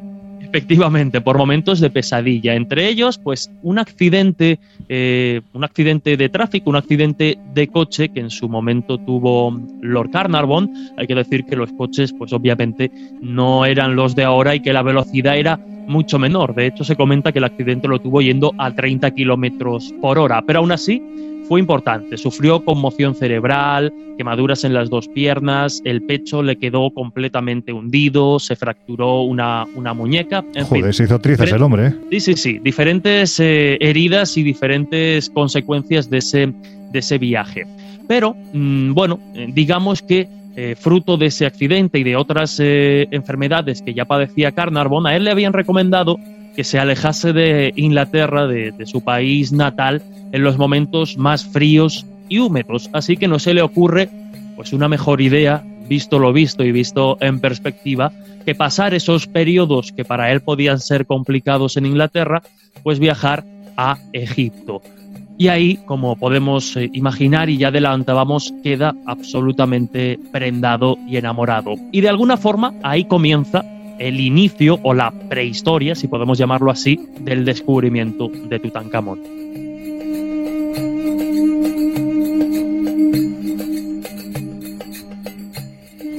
Hay que decir que por aquel entonces, en ese tiempo, Egipto era considerado pues una especie de destino exótico, muy atractivo, especialmente para las clases pudientes que venían desde Inglaterra, ¿no? Pero la realidad del país hay que decir que era otra, ¿no? Era un país pues en un estado de deterioro económico realmente importante, había una oligarquía que era la que manejaba prácticamente todo el cotarro y luego un 99,9% de, de, de habitantes que, que- cada día tenían que pelear para poder subsistir, ¿no? Y en este contexto aparece un personaje llamado Howard Carter.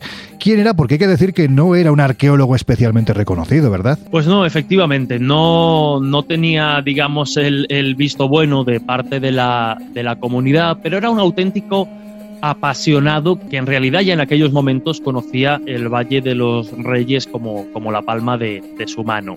Y de hecho, eh, en 1907, el director de antigüedades eh, egipcio, Gastón Maspero, lo que hace es que presenta a Carnarvon, a este mecenas, y a Howard Carter, que en aquel momento precisamente estaba desempleado. Y ahí es cuando comienza un poco a labrarse toda, toda esta historia. Como hemos dicho, Carter estaba obsesionado con el Valle de los Reyes, pero no tenía la posibilidad de excavar allí porque hasta ese traspaso de la concesión de la que hemos hablado, pues no tuvo oportunidad.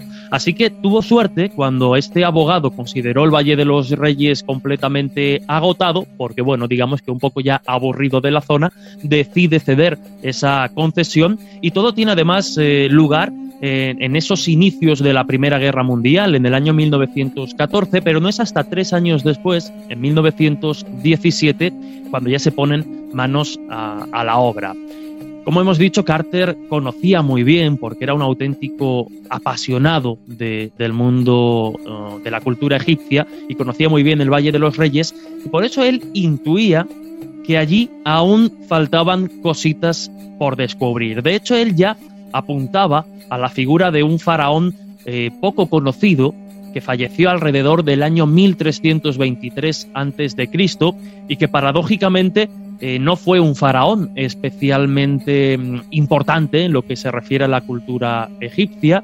Pero bueno, como decimos, eh, Carter ya, ya intuía que ahí había algo, algo extraño. De hecho, durante siete años estuvieron buscando esa escurridiza tumba que aún no sabía muy bien a quién atribuir y que Carter situaba muy cerca del sepulcro de Ramsés VI. Eh, bueno, hay que decir que al llegar a todos, eh, en el paso de todos estos años, hasta llegar a esa fecha que ya señalábamos de noviembre de 1922, los costes y la falta de resultados iban en detrimento un poco de la pasión que Carnarvon, el mecenas, tenía por toda esta materia, porque después de tantos años buscando, recordemos, comienzan en el 17, los resultados no eran del todo satisfactorios. Bueno, es que hay que De decir de, todas durante- formas, Jesús, es que claro, no solo es que el hombre se fuera deprimiendo porque no aparecía nada, me refiero a Lord Carnarvon, sino al hecho de que, claro, también se le estaba acabando la renta, es decir, él no paraba de poner Claro. dinero, dinero, dinero, y Carter, sí, muy ilusionado y muy convencido de que allí estaba la tumba de Tutankamón pendiente de ser descubierta, pero no aparecía mm, un solo vestigio que, mm, en fin, confirmase que la línea que se estaba llevando era buena. Exacto, y de hecho esto reincidía un poco en esa visión que hemos comentado de, de Carter al principio, en la que, bueno, pues no, no se depositaban ya muchas esperanzas en que, este, mm, en que este arqueólogo, en que este apasionado llegase a algo. Hay que decir que, bueno, pues todo el mundo casi que desaconsejaba a Lord Carnarvon ya en esos últimos momentos que dejase de invertir dinero porque no, no, había nada, no había nada que rascar. Pero Carnarvon, que era un hombre de, de, ideas, que era un hombre apasionado y en aquel momento afortunadamente no se dejó llevar por la razón, que todo el mundo le decía pues que lo dejase y que no continuasen, le dio, digamos, una, una prórroga. Decidió dar una oportunidad más al impulsivo Howard Carter y el arqueólogo era muy consciente de que, pues de no alcanzar sus objetivos, ya no habría más posibilidades. Se acabaría la, oportunidad de confirmar sus, iba a decir intuiciones, pero realmente no era una intuición venida de la divinidad, sino que estaba, pues eso, fruto de, de haberse pateado el Valle de los Reyes. Así que el 3 de noviembre de 1922, Carter centró sus esfuerzos en la zona en la que él ya consideraba que ahí podía haber algo. Una zona que además años atrás habían eh, estado explorando y que parecía que no daba resultados. Él mismo decía que, bueno, que toda esta historia había estado rodeada de un elemento dramático y que se había mantenido casi hasta ese último episodio de la excavación. Cuando ya estaban, como digo, en esa, en esa fecha, empiezan a descubrir lo que parece un escalón. Un escalón, una pieza que no corresponde además a esa tumba cercana de la que habíamos hablado de Ramsés VI. Apenas llegamos a la excavación al día siguiente, decía Carter, después de haber llegado a, a 12 escalones por debajo de la superficie, haber llegado a una puerta que estaba sellada y, eh, bueno, pues cuando, cuando llega a la excavación eh, lo que hacen es estar completamente nerviosos. Tenían la puerta delante de su mano, hacen un breve agujero por el que Carter se asoma y ve que efectivamente hay un pasillo, que muy probablemente esa cámara esté sin saquear, algo bastante extraño en todo lo que era el Valle de los Reyes, pero los nervios aún se incrementan más, porque no podían entrar, no podían abrirla hasta que Carnarvon, el mecenas, obviamente estuviese allí. Cuando finalmente eh, llega, 15 días después aproximadamente, y se puede hacer esa incursión definitiva en la que a día de hoy pues es una de las tumbas más famosas de toda la historia de la arqueología, pues llega ese gran momento que ha sido trasladado al cine, a la literatura y que el propio Carter pues dejó reflejado en sus textos, ¿no? Cuando a él le preguntan qué está viendo, responde con aquella mítica respuesta. Veo cosas maravillosas.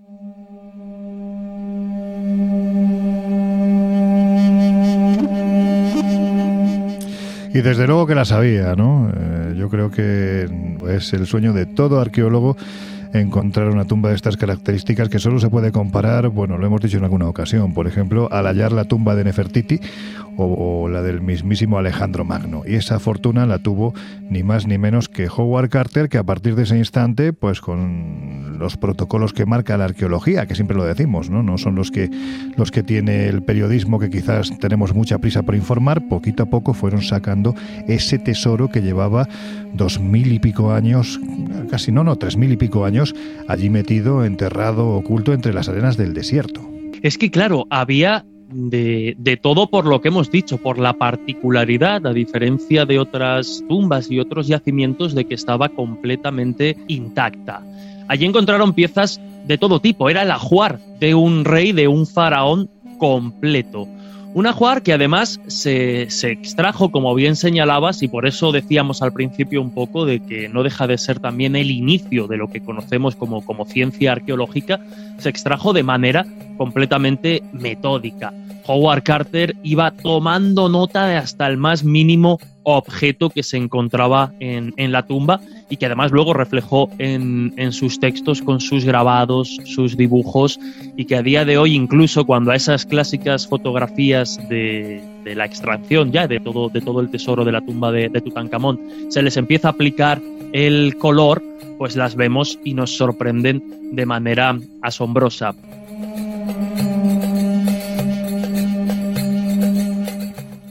Hay que decir que justo cuando está a punto de abrir los sellos, sellos íntegros que están en la antecámara funeraria, Howard Carter observa que esos lacres que se han puesto hace miles de años tienen una maldición escrita. Pero es que era muy habitual entonces que en las tumbas egipcias existiesen este tipo de maldiciones que eran muy inocentes, en el sentido de que de repente pues lo que te deseaba aquel que había puesto ese sello era que te comiese el cocodrilo Sobek o que el gran hipopótamo se sentase en tu cráneo y te lo aplastase. Es decir, no tenía nada que ver con eso que nos ha llegado posteriormente, que nos ha transmitido el cine, que nos han transmitido incluso los investigadores que asocian un número determinado de muertes que se producen en los 8 o 10 años siguientes a la maldición de Tutankamón por su vinculación. Pero en fin, esto es algo de lo que ya hemos hablado en otras ocasiones.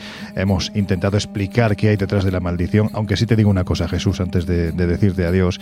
Sí te digo que cuando estás en la tumba de Tutankamón, que no es la más grande, al revés, es de las más pequeñitas del Valle de los Reyes, pero es la única que todavía conserva la momia del faraón allí, y la podemos observar cuando estás en la penumbra de esta, de esta tumba, con esas paredes ricamente ornamentadas con jeroglíficos, con pinturas, con dioses egipcios, y te plantas delante de esa momia, puedes llegar a pensar que cualquier cosa es posible. Amigo, que te echamos mucho de menos, que nos quedan todavía unos cuantos días para recorrer aquí en compañía de estos viajeros y de estas viajeras el, país de los faraones, pero en fin, que ya habrá oportunidad de, de, juntarnos los cuatro en destinos tan maravillosos como este. Ha sido un auténtico placer tenerte al otro lado de esa cosa, sea lo que sea. Seguro que sí, yo encantado de, de sumarme a estos viajes que cada semana realizamos desde el colegio. Un abrazo y feliz viaje, amigos. El Colegio Invisible, con Lorenzo Fernández Bueno y Laura Falcó, en Onda Cero.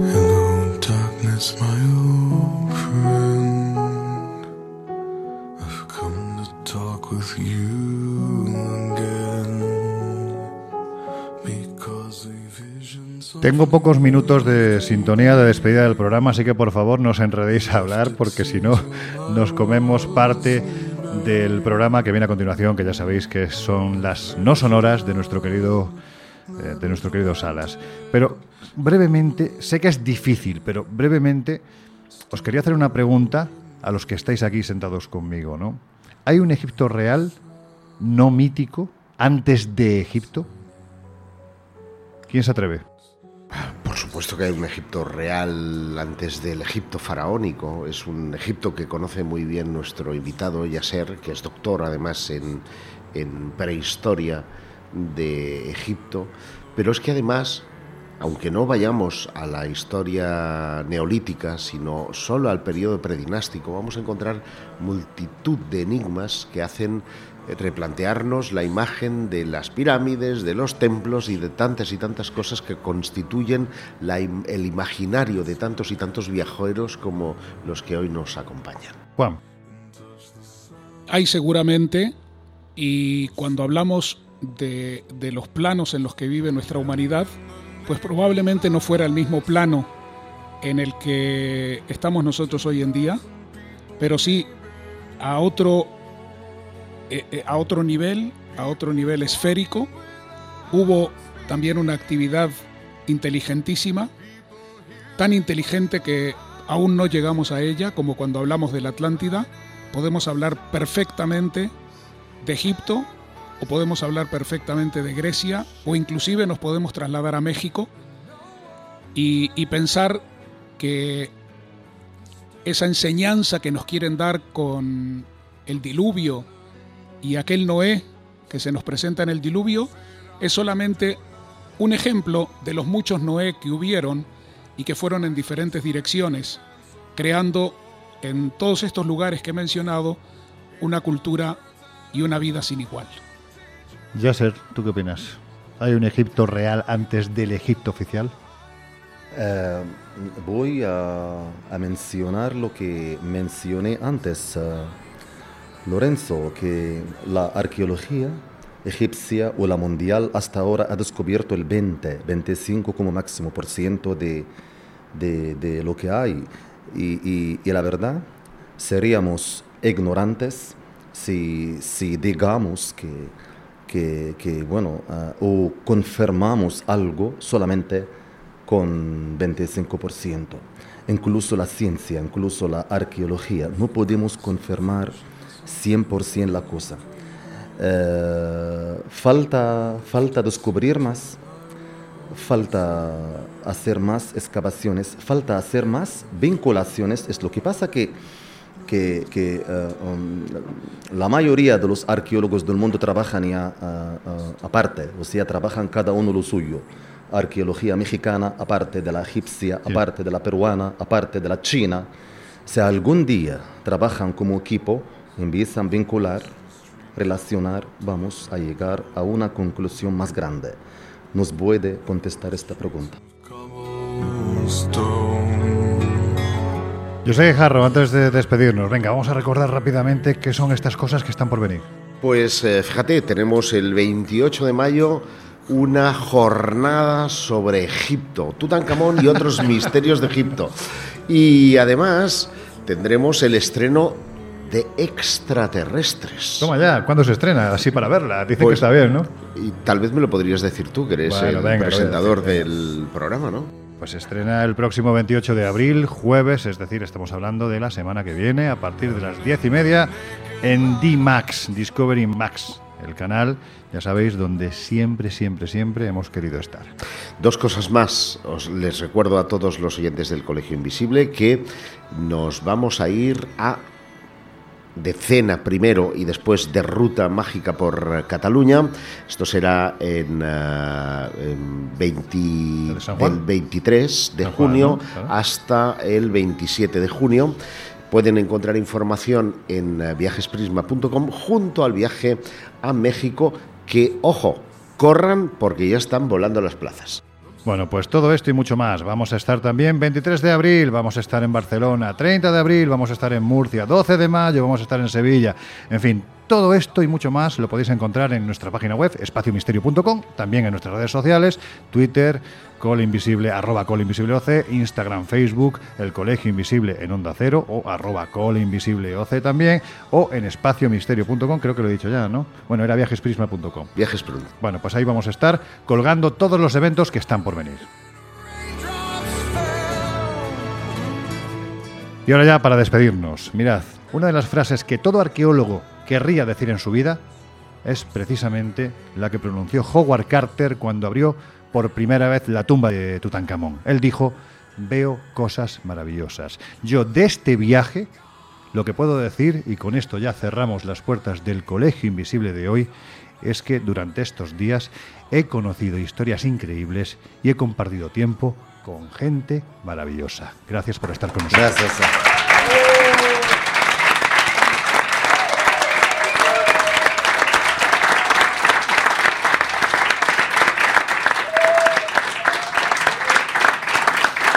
Y ahora sí, os dejamos en la compañía. Cerramos ya las puertas del Colegio Invisible de hoy y os dejamos en la compañía de nuestro querido José Luis Salas.